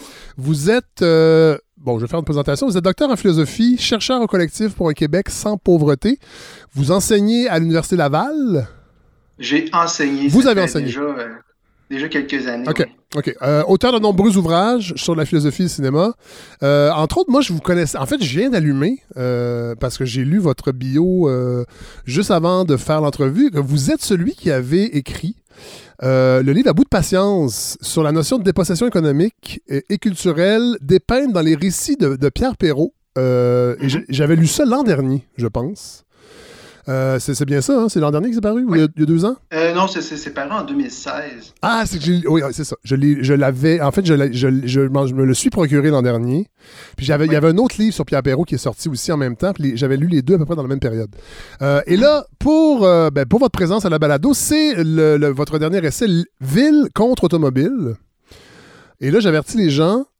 Euh, en fait, je, suis étonné moi-même parce que quand j'ai reçu le livre, euh, je me suis dit, oh, ça c'est radical. Et on lit le livre, et c'est pas si radical que ça, bien que dans notre mode de vie nord-américain, ça reste une proposition radicale. Êtes-vous d'accord avec ça? Euh, oui, dans notre mode de vie américain, c'est sûr. Peut-être en Europe, c'est un peu moins, euh, vu que les villes ont été construites avant l'arrivée des voitures, surtout. Oui. Tandis qu'ici en, ici en Amérique, on a. Euh, les villes sont quand même assez jeunes. Oui. Ça dépend. Il y a certains quartiers comme le Vieux-Québec, ici, parce que je demeure à Québec, mais le Vieux-Québec, c'est plus difficile de circuler en automobile. Oui. Euh, mais le côté nord-américain, c'est évident que c'est une idée radicale, mais en même temps, c'est pas. Euh, il y a une histoire aussi à cette idée-là. Oui. Et cette idée-là est née dans les années début des années 60. c'est un, des premiers que j'ai trouvé, c'était au début des années 60. C'est un anarchiste américain qui s'appelle Paul Goodman. Oui. Euh, c'est lui qui m'a donné l'idée euh, pour faire le livre. Lui avait écrit un article en 1961 euh, sur l'élimination des voitures dans l'île de Manhattan. Oui. Euh, puis pour lui, c'était une proposition, comme il, les appelait des propositions pratiques. Oui. C'est-à-dire c'était pas quelque chose de farfelu dans, dans, son cas à, Paul Goldman. Puis il y avait aussi d'autres euh, d'autres idées comme ça pratiques, aussi radicales, euh, comme l'élimination de, des écoles, puis etc. Parce que c'est c'est lui qui m'a donné envie de faire un livre à ce sujet-là. Puis, euh, mais en même temps, la radicalité, je savais qu'en, l'écrivant que ça allait être le premier commentaire que j'allais avoir en entrevue. Oui. Euh, cela dit, non, mais cela dit, c'est intéressant parce que quand on lit votre livre, évidemment, on parle de transition écologique, on y reviendra, on parle de l'électrification des transports, mais il y a quand même il y a quand même un retour un peu à, comment les villes ont été conçues euh, en Amérique du Nord, parce qu'évidemment, vous n'abordez pas le côté européen. Et moi, c'est ça que j'ai trouvé vraiment intéressant, entre autres. Euh, les positions de Frank Lloyd Wright, qui est un architecte extrêmement connu. Euh, en fait, comment, comment sa conception de la ville a inspiré quand même les politiques pour ensuite aller de l'avant avec des projets autoroutiers? Parlez-nous un peu de, de, cette conception. Et Le Corbusier aussi également, qui sont peut-être les deux grandes figures architecturales euh, du début du 20e siècle. C'est ça. L'automobile au début du 20e siècle, c'était vraiment une c'était un signe de progrès technique. C'était quelque chose de, quelque chose de positif. Euh, c'est une grande technologie qui arrivait. la société gagnait en vitesse. C'est vraiment, la modernité qui était, à l'avant-plan. Mais euh, c'est arrivé. Il y, a eu un problème qui s'est posé assez rapidement, c'était que les automobiles sont entrés dans les villes, puis il y avait déjà des embouteillages qui se formaient. Oui, rapidement. c'est ça qui est fascinant quand on lit votre livre, c'est que dès le début, la congestion est un problème. C'est ça, puis les urbanistes comme Frank Lloyd Wright et Le Corbusier se sont intéressés à ça. Ils, ont, ils sont posés la question, mais qu'est-ce qu'on fait avec la nouvelle technologie? Est-ce qu'on l'inclut dans la ville ou est-ce qu'on l'exclut de la ville? C'est vraiment ça, c'est l'interrogation qu'il y a eu au tout début des années 20, des années 30. Et euh, pour les, les deux ont la même réponse, c'est que il va falloir rénover la ville pour pouvoir accueillir l'automobile. Ça, ça a été qu'est-ce qui s'est passé? Juste après la Deuxième Guerre mondiale, c'est-à-dire les années 40, 50, 60, c'est là qu'il y a tout le mouvement de rénovation urbaine. euh, tant aux États-Unis qu'au Canada. À Montréal, il y a eu beaucoup de rénovations urbaines, à Québec aussi. C'est-à-dire que la construction d'autoroutes urbaines, l'élargissement des rues, euh, il y a vraiment eu de, grands chantiers pour permettre à l'automobile de rouler encore plus vite et aussi pour avoir plus d'automobiles dans les villes. Oui. Et ça représentait encore le progrès, puis ça représentait aussi une force économique. Si on avait une bonne circulation automobile, ça représentait vraiment un, signe de prospérité euh, pour la ville. Et la rénovation urbaine, qui est un concept, dans le fond, d'urbanisme, euh, impliquait aussi énormément d'expropriation. Parce que vous dites que, dans le fond, euh, quand l'automobile arrive, oui, c'est une nouvelle technologie, on essaie de, on essaie de l'inclure dans la ville, mais il ne faut pas oublier que de tout temps, avant l'apparition de l'automobile, la ville était construite pour les piétons, pour la vie sur deux jambes. Mm-hmm. Et là, soudainement, et là, soudainement, l'automobile change tout ça. Ben, avec les rénovations urbaines, c'est que ça, ça, a vraiment défiguré les villes.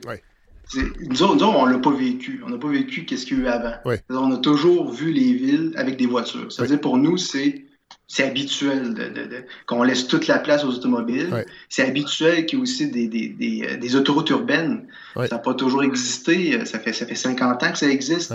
Euh, donc, on est habitué à ce paysage urbain-là. Mais pour admettre ces, ces nouvelles constructions-là, il a fallu vraiment défigurer les villes puis relocaliser les gens qui ont été touchés par ces rénovations-là. Et la plupart, la majorité des personnes qui ont été touchées, ben, c'est des personnes en situation de pauvreté. Oui. Euh, qui, qui, on les a vraiment relocalisées à d'autres endroits, loin des centres-villes. C'est-à-dire, il y avait, dans certaines villes, peut-être plus aux États-Unis, mais il y a eu un ménage qui s'est fait dans, certains centres-villes. Euh, ça, on les a envoyés le plus loin possible dans des espèces, dans des ghettos, euh, dans des appartements qui, qui, qui étaient francs qui, venaient d'être construites, mais des appartements euh, qui, ont été défaits par la suite parce qu'ils n'étaient pas de bonne qualité non plus. On les a éloignés de leur milieu de vie, euh, loin des services, et on a. C'est un, espèce de cycle. Ça, vous le démontrez bien dans votre livre. C'est un cycle, euh, c'est une spirale, en fait. C'est que ben, construire des autoroutes, ça brise des milieux de vie, ça éloigne les gens des services, donc ça oblige à se déplacer. Les transports collectifs sont déficients. Donc, il y a une spirale qui, c'est un serpent qui se mord la queue. Les voitures sont toujours essentielles parce qu'on construit des villes où les distances s'allongent de plus en plus. En fait, à l'époque, plus aujourd'hui, mais. Oui, à l'époque, mais c'est euh, un exemple euh, pour la ville de Québec, ici, quand, il y a eu la construction de l'autoroute du Frais Montmorency, qui, est l'autoroute qu'on, euh, pour, n'importe quelle personne qui vient à Québec, on, voit les, le, béton de l'autoroute, dans Saint-Roch, les, grandes que c'est quelque chose qu'on voit assez facilement.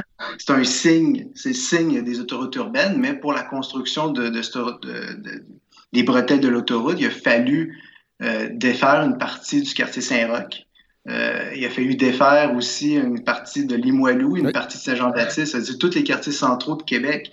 Et c'est là qu'il y a eu vraiment de la relocalisation. C'est-à-dire des gens qui restaient à Saint-Roch, qui ont déménagé dans le fond de Limoilou, dans un endroit qui n'était pas développé.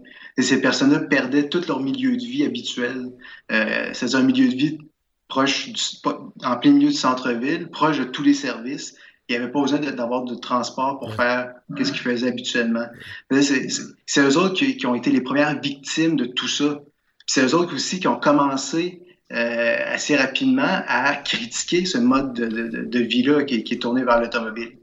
C'est assez intéressant de voir que c'est pas les, c'est les plus pauvres qui ont décidé de monter aux barricades puis commencer à critiquer l'automobile dans les villes en disant regardez ce que ça fait. C'est, c'est, pas les personnes les plus riches parce que c'est les personnes les plus riches qui ont profité de ça.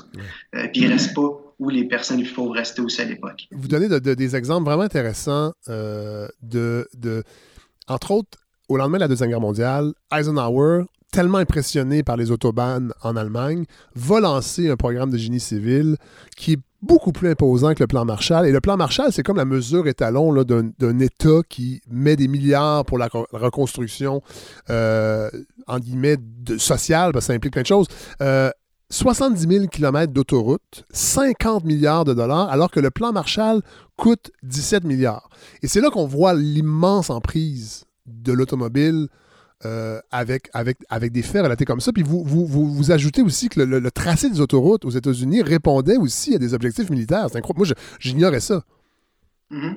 Mais euh, si, on revient à Frank Lloyd Wright, oui. parce que qu'est-ce que Wright disait dans un, dans une ouvrage de 1932, je me souviens bien, lui, il voyait un réaménagement des États-Unis, du, vraiment du territoire américain quasi au complet. Il allait faire une, grande, grande, grande ville. Aujourd'hui, on dirait plutôt une, grande, grande banlieue où que tous les États-Unis seraient divisés en autoroutes et chaque personne aurait son arc de terrain et sa maison. C'est, ça, commence à, faire penser à ce que les États-Unis vont devenir après la Deuxième Guerre. Euh, donc, je pense pas que je pense pas que les autorités américaines avaient ça en tête quand ils ont décidé de faire ça. Il y avait plutôt le modèle allemand, mais il avait quand, Wright avait quand même vu le, potentiel des autoroutes euh, sur le territoire urbain américain, puis aussi vu le potentiel des banlieues qui commençaient à, naître à l'époque, mais qui, vont devenir plus importantes dans les années 50 et 60. Mais euh, c'est, Wright, ce qui est intéressant, c'est que lui-même euh, aimait pas les villes dire c'est pour, pour un urbaniste, c'est quand même assez euh, étrange que, que quelqu'un n'aime pas une ville et devient urbaniste. Euh, ça, ça, m'a étonné en, lisant ça. Puis il y a toute une tradition américaine aussi de penseurs qui n'aiment pas la ville. Ben, Jefferson? de Jefferson à Taureau jusqu'à Frank Lloyd Wright.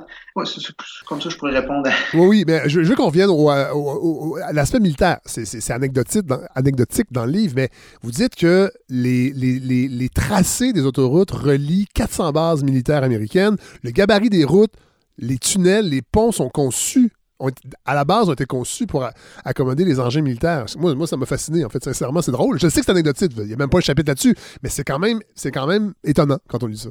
Mm-hmm. Ça montre comme, euh, quelle, quelle place a l'automobile aussi dans le paysage euh, américain. Eux autres voyaient vraiment ça comme une solution, comme quelque chose qui devrait être de plus en plus développé si on tout formé ces autoroutes-là. C'est ceux qui avaient la, peur d'une attaque nucléaire. C'est pour ça qu'ils ont fait ça aussi, pour que les gens puissent s'en aller le plus rapidement possible des villes. Mais, mais ça montrait aussi que l'automobile avait pris tout, l'espace possible. C'est pas juste les villes, mais tout ce qui est autour des villes aussi. Bon, aujourd'hui, euh, si on regarde le Québec, euh, dans votre livre aussi, il y, a des passages qui sont vraiment révélateurs sur les ventes de voitures. Euh, en fait, ce qu'on apprend, c'est que les ventes de voitures baissent, mais la vente de camions légers augmente de façon vraiment soutenue. Ben, c'est ça. C'est, le, parc automobile entier augmente de 1% par année. Approximativement. C'est depuis des années. le, parc automobile a grandi, a grandi, a grandi. Mais depuis quelques années, c'est ça, les ventes d'automobiles ont diminué, puis les ventes de VUS ont augmenté. C'est-à-dire, si il n'y avait pas autant de ventes de VUS, mais le parc automobile diminuerait depuis quelques années. Oui. C'est vraiment les, grosses voitures qui vendent plus. Qu'est-ce que je, pense que la plupart des gens, on, explique mal pourquoi ça arrive, pourquoi les gens ont, ont si envie d'avoir des grosses voitures pourquoi faire, c'est. Je pense que vous, vous, y répondez en partie dans votre livre parce qu'il y a un chapitre sur la publicité qui est vraiment, euh, qui est vraiment révélateur. Euh, et ce que j'ai aimé aussi dans, ce que vous avancez, c'est que, dans le fond, vous avancez l'idée qu'on devrait considérer les pubs automobiles un peu comme on a considéré il y a quelques années, il y a quelques décennies, en fait, les pubs sur les cigarettes et l'alcool. Oui. C'est euh, la vente de cigarettes, ben, il n'a pas la vente, mais la publicité de cigarettes a a arrêté en 1972, je pense, si je me souviens bien. Euh, euh, c'est l'industrie qui a décidé. Hein. C'est pas, euh, ah. Ils n'ont pas été obligés. Ils pensaient qu'elle allait être obligée bientôt, mais ceux autres, ils ont décidé on va arrêter de le faire. Euh, mais c'est pas pas la première fois que, que l'idée que l'idée est lancée aussi de, de la, publicité automobile en faisant référence à la cigarette. Il y avait déjà certaines personnes l'ont fait les années 70 en disant que ben pour la santé publique, c'est comme pour l'automobile, c'est comme pour la cigarette. C'est un danger. Et c'est encore pire même que la cigarette, vu que ça l'affecte absolument tout le monde dans une ville. C'est pour la pollution, pour euh, vraiment la santé publique en général, pour la, santé euh, physique, la santé psychique. L'automobile est un problème, tandis que la cigarette, ben c'est pas tout le monde qui est affecté de la même façon. En tout cas, c'est euh, ben, un des aspects qui est encore encore d'actualité vu que la publicité est au cœur de tout. La publicité automobile est vraiment au cœur de tout. C'est 500 millions par année, je pense. De, C'est beaucoup, beaucoup d'argent. C'est-à-dire, si, si la publicité automobile disparaissait, ben, il y a beaucoup de médias qui auraient de la difficulté à vivre aussi. Ça va tout ensemble, ça. Euh, c'est payant euh, faire de la vente d'auto. Puis on l'a vu, moi, ça m'a frappé pendant la pandémie. Euh, le nombre de publicités où au début, tu as l'impression que c'est une publicité de tourisme Gaspésie ou euh, du ministère de la Santé, parce qu'on parle de grands espaces, et dans le fond, ça finit par, quand la pandémie sera finie, Subaru pourra vous, permettre d'aller euh, euh, au grand air. Et d'ailleurs, vous le soulignez bien dans ce chapitre-là, comment on ne voit jamais d'embouteillage dans les pubs. On ne voit jamais, en fait, en fait, on vend une, une idéalisation de ce qu'est posséder une voiture qui, dans les faits, c'est pas ça du tout. Non, non, c'est l'image de la liberté. Euh, c'est l'image de la nature, mais de quelle sorte de nature peut, il peut être question là? C'est une nature qui, qui, n'existe pas. Puis que c'est une nature qui va être attaquée par la voiture. C'est une nature qui disparaît souvent à cause de l'automobile, parce qu'on est capable d'aller plus loin, d'aller plus vite à un certain endroit. Dire, c'est paradoxal que, que la publicité automobile se penche autant sur euh, sur la nature pour vendre ses autos et non pas de la ville. Euh, ben, elle serait obligée de montrer des, embouteillages si elle vendait la voiture dans la ville. Ben, il y, a certaines publicités qui montrent quand même euh, dans la ville, mais il n'y a pas de trafic. c'est des villes, on dirait qu'il n'y a, pas, personne, puis que ça, tout, va très bien. Des, mais... villes qui n'existent pas. non, c'est ça. Mais, mais, vraiment, la, publicité automobile, c'est un, un, grave, un grave problème. Puis ça ferait une grande différence si c'était éliminé, je pense. Oui. C'est comme pour l'alcool et les cigarettes, mais ça, ça, ferait vraiment une grande, grande différence vu qu'on les, les, plus jeunes l'envoient. Euh, nous, on a vu toute notre vie. Puis je suis pas mal certain que ça a un, impact sur notre propre perception d'automobile comme quelque chose de tout à fait normal. Quelque chose qui, qui a existé depuis toujours c'est que ça fait à peine 100 ans que ça existe, mais on pense toujours que c'est quelque chose qui disparaîtra jamais. Quelque chose qui a toujours été là et qui disparaîtra jamais. Mais ça, on va parler, on va, parler plus tard de, des, solutions, en fait, des, des, pistes de solutions. Avant ça, je veux qu'on parle aussi de, parce que votre livre aussi expose un peu euh, les contradictions du gouvernement actuel euh, sur euh, le virage vert, sur la transition écologique. D'ailleurs, dans, dans l'intro, vous êtes assez dur, ben dur. Vous, vous remarquez rapidement dans la démarche de Dominique Champagne qu'il n'y a aucun passage clair qui exige la réduction des automobiles dans, dans la transition écologique. Ben, ben, parce que je reprends aussi euh, Yves-Marie Abraham, qui avait écrit un article dans Le Devoir. Oui, qu'on a reçu à la balado euh, l'an dernier, d'ailleurs. Après le pacte, euh, il avait dit que, le grand problème du pacte, c'est qu'il n'y a pas le terme capitalisme. Oui. C'est, si, si, si on s'attaque pas au capitalisme, c'est évident que la transition écologique va être servira pas à grand-chose. Oui, mais vous le dites. Ce pas une transition écologique. C'est une transition, comme, comme le gouvernement peut dire, une transition énergétique euh, une transition verte. Avec, avec possibilité de croissance. C'est ça qui est problématique. Et ça, Yves-Marie Abraham, on l'avait reçu pour euh, son livre sur la décroissance. Euh, et c'est ce que vous démontrez, c'est que, dans le fond, Évidemment, il y, a des bonnes, intentions. Il va avoir des impacts favorables à électrifier les transports, euh, à faire une transition plus verte, mais reste qu'on reste dans le paradigme de développement économique, de nouveaux projets, même si ce sont des énergies qu'on dit vertes, et ça ne règle pas le problème. Et vous le démontrez très bien. On peut remplacer les voitures à essence par des voitures électriques, mais ça ne changera pas le problème de l'occupation de la voiture dans notre vie. Ben, c'est sais, le gouvernement parle surtout d'économie verte. Tu sais, il ne parle pas souvent de transition écologique, presque jamais. C'est-à-dire, pour lui, c'est vraiment un problème d'économie. C'est-à-dire, on va verdir tout ce qu'on a comme économie. Puis au Québec, on a la chance, si on parle des auto électriques, on a la chance d'avoir beaucoup d'hydroélectricité. Ça, c'est vraiment quelque chose qui est important pour le Québec. Euh, puis on a aussi beaucoup de lithium. C'est-à-dire, on est peut-être capable de construire nos propres batteries d'auto électriques et en plus, on est capable de les faire rouler avec notre propre énergie. Dire, pour moi, ça, c'est central. Et quand, euh, je pense que c'est Pierre Fitzgibbon qui dit ça, ça va être le grand projet de la CAQ. C'est comme, comme pour euh, Bourassa en 70, quand, en 71. Les 100 000 jobs. C'est ça, la, baie James, c'est 100 000 jobs. Ça ressemble beaucoup à ça. Puis il faut, faut remercier encore la baie James et Bourassa pour ça, parce que l'hydroélectricité est née à ce moment-là. Là. Euh, si on a des autos électriques, c'est à cause de ça aujourd'hui. Mais... Olivier Ducharme, il y a un prix écologique quand même aussi. Les barrages, puis on l'a vu entre autres avec la pièce J'aime Hydro, c'est pas, c'est pas, c'est pas, c'est pas Walt Disney non plus là. Ah non, non, c'est ça. Et ça, je suis, je, serais plus critique encore. Là. ça n'a pas été une bonne chose qu'on ait fait ça des années 70. C'est évident. En plus, toute la question amérindienne qui, qui est reliée avec ça. Là. Euh, mais C'est ça. Pour le gouvernement, c'est vraiment une question d'économie en premier. C'est l'économie, ensuite l'environnement va passer en deuxième. C'est-à-dire, s'il n'y a pas de développement économique possible, on peut oublier les auto électriques. Mais vu qu'ici au Québec, on est capable d'avoir un développement économique à cause de l'hydroélectricité, à cause du lithium, ben, on va pousser ça le plus loin possible. Mais ce ne sera pas avec une vision, ce ne sera pas avec une visée euh, écologique, ça va être une visée économique. Et en plus, avec la voiture électrique, qui pour moi, c'est peut-être le point central du livre pour moi, l'auto électrique, vu que c'est vraiment un problème du futur. Euh, c'est un problème qu'on va apprendre à connaître peut-être encore dans quelques années, euh, quand on va voir que ça n'a absolument rien changé. Euh, à part les gaz à effet de serre vont diminuer, c'est évident, vu qu'on n'aura pas d'essence, de, mais rien va changer autour. Et le parc automobile va continuer à s'agrandir la publicité automobile va continuer de jouer son, rôle et ça va continuer, la croissance va se poursuivre, se poursuivre, se poursuivre jusqu'à l'infini. C'est-à-dire, c'est, euh, pour moi, c'est là le problème de l'automobile. C'est pas un problème d'énergie, essence ou électricité, c'est vraiment un problème, c'est la machine le problème ici.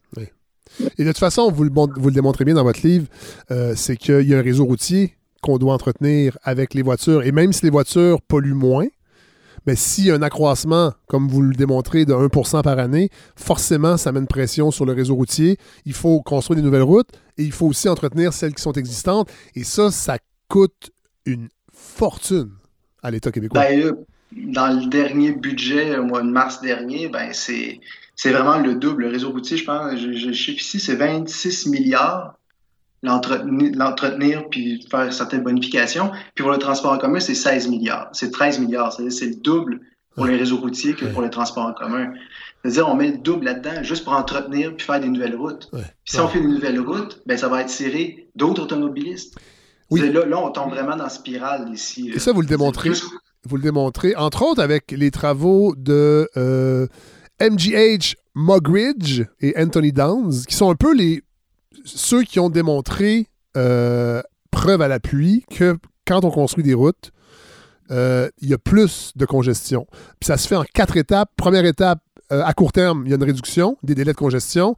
Donc, la vitesse augmente. Et c'est ça qui est central hein, dans cette idée-là de construire des. Vous parlez du troisième lien, on y reviendra peut-être un peu plus tard, mais c'est quand on construit des nouvelles routes, il y, a une, vitesse, effectivement, du trafic en général qui s'augmente. Et là, les gens changent d'itinéraire, empruntent ces nouvelles routes-là qui supposément sont plus rapides. Et là, après ça, ben, il y a une diminution parce qu'il y a plus de voitures. Et là, on repart dans la spirale de reconstruire des nouvelles routes éventuellement. C'est démontré, là. Oh oui, c'est ça. Quand tu améliores la capacité routière, comme ils disent, ben, tu réduis le temps de circulation. Ça encourage les automobiles, les automobilistes à prendre cette route-là. Et ça va, après ça, il va y avoir plus, de plus en plus de véhicules. L'embouteillage va revenir on construit une nouvelle autoroute ou une nouvelle route. C'est vraiment une spirale qui se construit. Euh, c'est le problème qu'on a en, ce moment. Et si on fait le troisième lien, si on. De toute façon, la, la CAC, euh, j'en parle un peu dans le livre, la CAC, pendant la, dernière campagne électorale, il y avait plusieurs, euh, plusieurs projets, soit de, ben, il y avait l'élargissement, élargissement de l'autoroute 50, élargissement de l'autoroute 19, élargissement de la, ou prolongement de la 13, élargissement de la 30. Non, c'est prolongement de la, de la 19, élargissement de la 30. L'autoroute 30 qui a été euh, allongée il n'y a pas si longtemps, je pense que ça fait 8 euh, ou 10 ans. Et là, on veut l'élargir. C'est ça, mais, mais ça, ça fait partie du, ça fait partie du problème. C'est vraiment la, spirale joue ici. Euh, mais c'est pas, pas juste un problème ici de capacité routière, c'est que avec cette spirale-là, ça affecte tous les autres transports qu'on peut avoir dans une ville. C'est-à-dire ici, le transport en commun va être affecté par ça. Parce que s'il y a de plus en plus d'automobiles, mais le transport en commun soit perd de l'espace ou soit qu'il perd des, des, euh, usagers. Et s'il perd des usagers, ben, il va avoir moins de services. S'il y a moins de services, probablement que ça va, le, prix va augmenter. Puis encore là, il y a une autre spirale qui se forme jusqu'à temps qu'il y ait du très mauvais service, comme on peut avoir à certains on peut en avoir encore aujourd'hui. À Québec, c'est, le transport en commun n'est pas extraordinaire. C'est, partir ah. du Moilou pour aller à l'Université Laval, ça peut prendre une heure. Puis à Québec, vous avez, une orgie d'autoroutes quand on y pense. Quand on, nous, de Montréal, quand on arrive à Québec, on regarde les autoroutes qui ceinturent la ville, puis on se dit OK, ça paraît que le ministre des Transports a son bureau à Québec parce qu'ils sont vraiment bien desservis. Et pourtant, il y a des embouteillages aussi. Il y a des embouteillages. Puis, si on se, on se rapporte des années 60, les, les, projets de construction d'autoroutes urbaines étaient beaucoup plus ambitieux que ça. Il y avait, il y avait une autoroute de la Falaise, une autoroute de la rivière Saint-Charles. Tout ça n'a pas été fait. Euh, il y avait un tunnel aussi là, pour l'autoroute du Montmorency qui allait se rendre jusqu'à la colline parlementaire. Ça, on a, ils ont commencé à creuser, mais ils ont arrêté un moment donné. Euh, ça va peut-être être repris par les tramways, on ne sait pas. Mais, mais tu sais, il y avait, il y avait un, vraiment un projet plus imposant que ça qui n'a pas été fait. On peut s'imaginer qu'est-ce que ça donnerait Québec aujourd'hui. Vraiment que le Vieux-Québec aurait été touché. Euh, on, aurait tout un autre, une autre ville. Mais mais c'est ça, c'est. Euh, mais, Olivier Ducharme, je veux qu'on parle du REM parce que vous avez un peu abordé ça tantôt quand on parlait de l'élargissement des autoroutes, nouvelles autoroutes. Donc, ça, ça amène d'autres voitures dans, le parc automobile, ça met de la pression sur... Euh, il y a une concurrence, dans le fond, dans l'espace entre le transport collectif, le transport automobile et le REM. Vous avez un chapitre, en tout cas un grand passage sur le REM qui est vraiment intéressant parce que vous, vous allez jusqu'à dire que, dans le fond, le REM menace carrément le transport collectif. Ben, c'est une entreprise privée qui le construit déjà là, c'est pour moi, il y, a déjà un début de problème ici. Euh, c'est fait par une entreprise privée. C'est la Caisse des dépôts qui, le finance. Via une filiale, mais, ils, ont, une filiale qui est une entreprise privée. C'est ça, c'est-à-dire c'est la filiale qui construit le REM, c'est l'entreprise privée qui construit le REM, et quand ils vont être en fonction, ben, il faut qu'il y ait un rendement de 8% par année. C'est-à-dire, quand, quand on a un projet de transport en commun, la première chose qui est dit, dit c'est qu'il faut qu'il y ait 8% de rendement, ben, je, pense qu'on perd ici le, le, point le plus important du transport en commun. C'est pas pour faire de l'argent, c'est pour déplacer des personnes au plus bas prix possible pour que tout le monde puisse en profiter. Le REM ne servira pas à ça. Le REM va servir à des personnes qui ne restent pas au centre-ville, des personnes qui restent plus loin de la ville, qui ont déjà probablement une voiture ou deux, c'est-à-dire, ça, ça ne changera pas. Ils vont continuer à avoir une voiture ou deux. Ils vont aller travailler probablement en ville parce que ça, va peut-être être plus facile d'y aller euh, en, transport en commun ou pas. Donc, je ne vois pas vraiment ici qu'est-ce que de commun là-dedans. Parce que dans le fond, le, rendement, le rendement de 8% ce qui veut dire, c'est qu'il va falloir soit augmenter les tarifs. Euh, et je disais même euh, Michel Sauger dans, le, dans son blog sur le site de Radio-Canada qui disait qu'il y a même une clause qui permet éventuellement de vendre complètement au privé euh, le réseau, donc, et qui, va faire en sorte que. Puis qui va coûter de l'argent public aussi pour l'entretien, parce que je pense que c'est un PPP, c'est-à-dire que les profits sont au privé et l'entretien est au public. Évidemment, là, on résume là, parce que c'est un dossier qui est complexe, mais reste que de plus en plus d'observateurs se rendent compte que c'est un, un, panier de crabes, cette histoire-là. Et là, on, veut euh, ajouter des phases. Puis dans, dans une des phases, on veut même, on le dit dans le projet, c'est qu'on veut on veut, dans le fond, court-circuiter la ligne orange du métro de Montréal pour les gens de Laval. Fait que c'est quand même particulier d'avoir un réseau supposément de transport collectif qui vient compétitionner un réseau de transport collectif déjà existant. Oui, mais euh, je, pense, je pense que le problème principal ici, c'est un problème de tous les grands projets, tous les grands travaux qu'on a en vue au Québec, c'est-à-dire le, REM, mais aussi le tramway à Québec, euh, le troisième lien.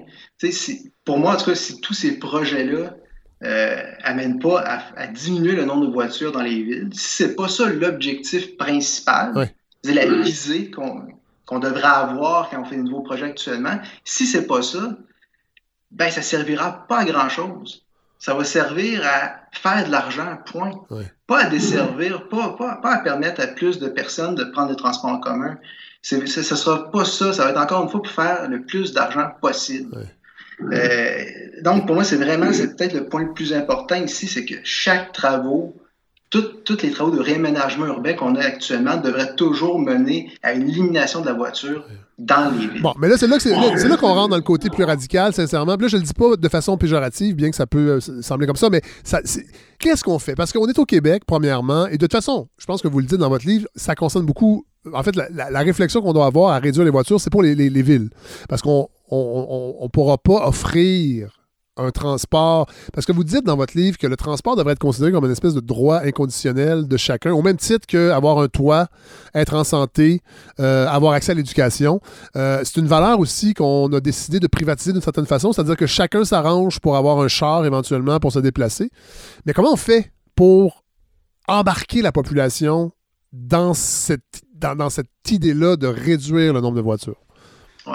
Euh, on revient à la question de la radicalité, mais euh, c'est. Euh, non, mais c'est parce que au-delà de. On peut en discuter, puis oui, on est tous pour la tarte aux pommes, puis on veut on veut que la Terre aille mieux, puis on veut. Mais dans les faits, la voiture est tellement inscrite dans, le, mode de vie. Comment une ville, puis on l'a vu avec Montréal, l'installation de pistes cyclables, comment ça fait.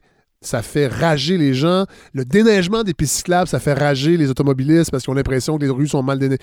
Comment, on, comment on peut en arriver éventuellement à, faire, à, remettre la ville aux piétons et aux citoyens? le problème ici, c'est la structure même des villes. C'est comment que les villes sont construites en ce moment.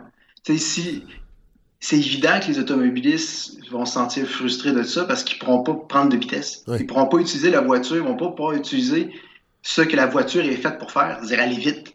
C'est sûr qu'ils vont être frustrés s'ils ralentissent, s'ils sont obligés, s'ils n'ont pas de stationnement, s'ils ne peuvent pas aller où ils veulent. C'est évident qu'ils vont être frustrés.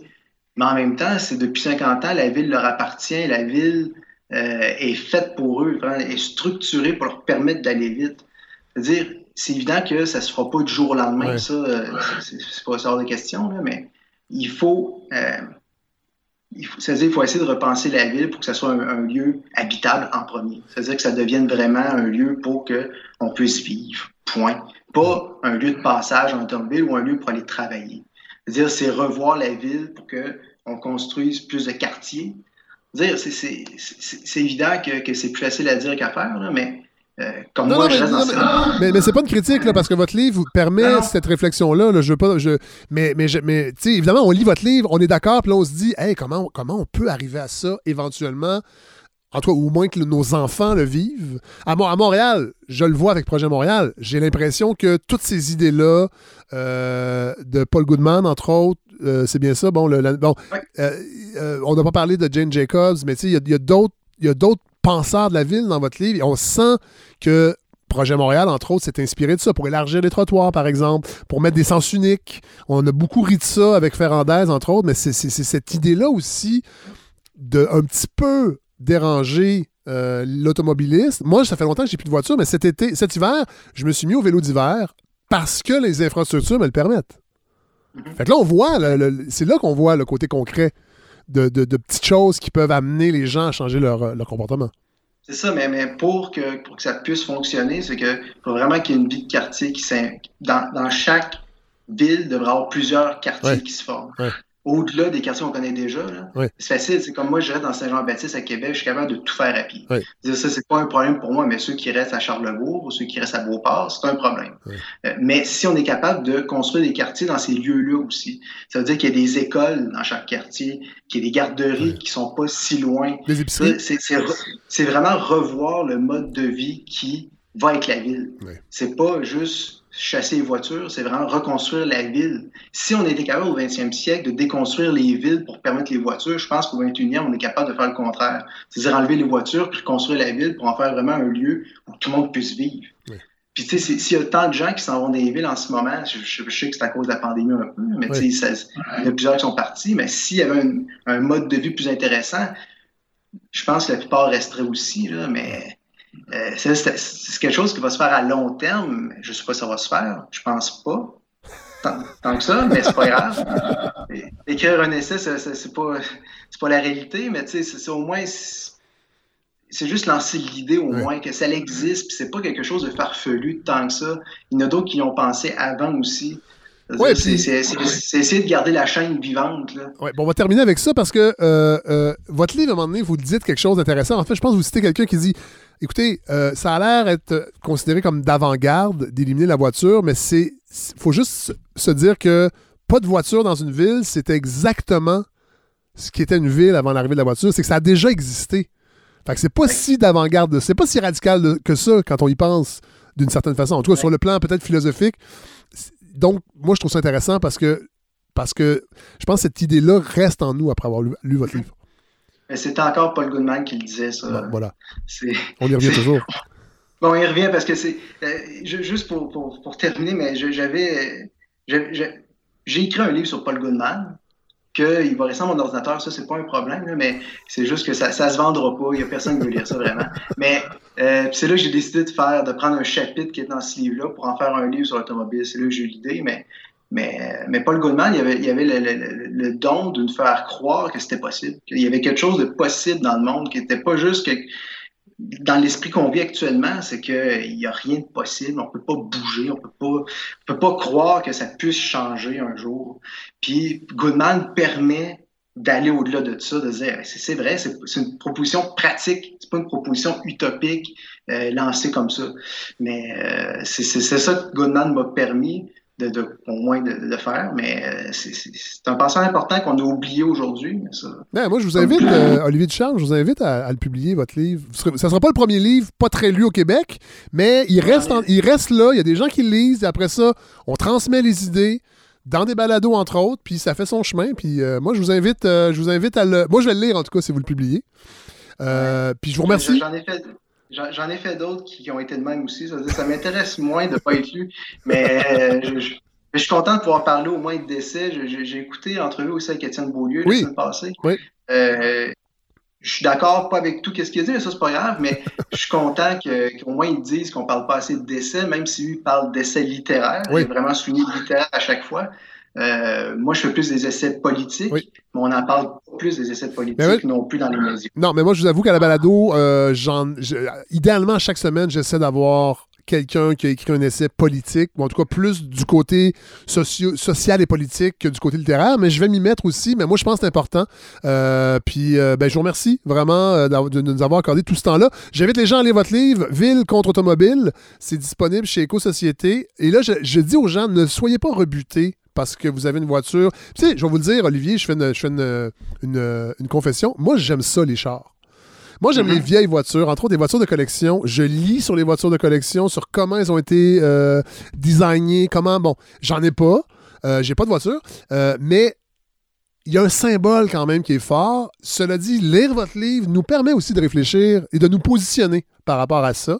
Et vraiment, j'ai été étonné, sincèrement, parce qu'au début, j'ai me dit, oh, boy, OK, ça va être un, autre crinqué qui veut nous dire que notre mode de vie, c'est de la merde. Bon, j'exagère, je me disais pas ça tant que ça, mais à, lire votre livre, on comprend, on comprend la démarche, on comprend que c'est la voie qu'on devrait adopter, puis qu'on espère qu'on y, y, arrivera. Ça va être dur de mettre une date. Peut-être la pandémie, oui, il y a des gens qui sont partis, mais il y a peut-être un brassage d'idées qui va être plus possible, une espèce de terre brûlée euh, des idées qui vont nous permettre éventuellement de repenser les choses. On va le souhaiter, oui. mais c'est pas facile. Merci. Olivier Charles, salut. Alors, j'en remercie évidemment Larry Dufresne, encore une fois. Je sais que je le fais à chaque semaine. J'espère que vous vous rendez jusqu'à la fin la toute fin de la balado pour euh, m'entendre le remercier parce que c'est vraiment une personne extrêmement importante pour ce projet-là. Donc merci à Larry Dufresne, à la, au montage et, à la co-réalisation. Merci évidemment à Andréane Obansawin qui me donne un coup de main pour euh, les médias sociaux et qui me donne euh, toujours des conseils éclairés. Je remercie les invités de la semaine, Hélène Faradji, Jérémy Valentin, Alain Saunier et Olivier Ducharme. Je vous invite à lire son livre Ville contre automobile. Vous allez voir, c'est vraiment intéressant. Euh, et ça, c'est une réflexion qui reste par la suite euh, sur notre rapport à la machine et sur notre, notre, notre place dans la, dans la cité. Notre place vraiment, euh, pas seulement philosophique, mais carrément géographique. et urbanistique, si on peut dire. et voilà, je vous souhaite une belle semaine. j'espère que vous faites attention à vous. Voilà, puis merci de m'écrire. N'hésitez pas. Euh, il y en a beaucoup qui le font euh, et ça me fait toujours plaisir parce que ça nourrit vraiment beaucoup la, la balado sur les orientations et sur les sujets à venir. Donc euh, voilà, faites attention à vous. On se retrouve la semaine prochaine.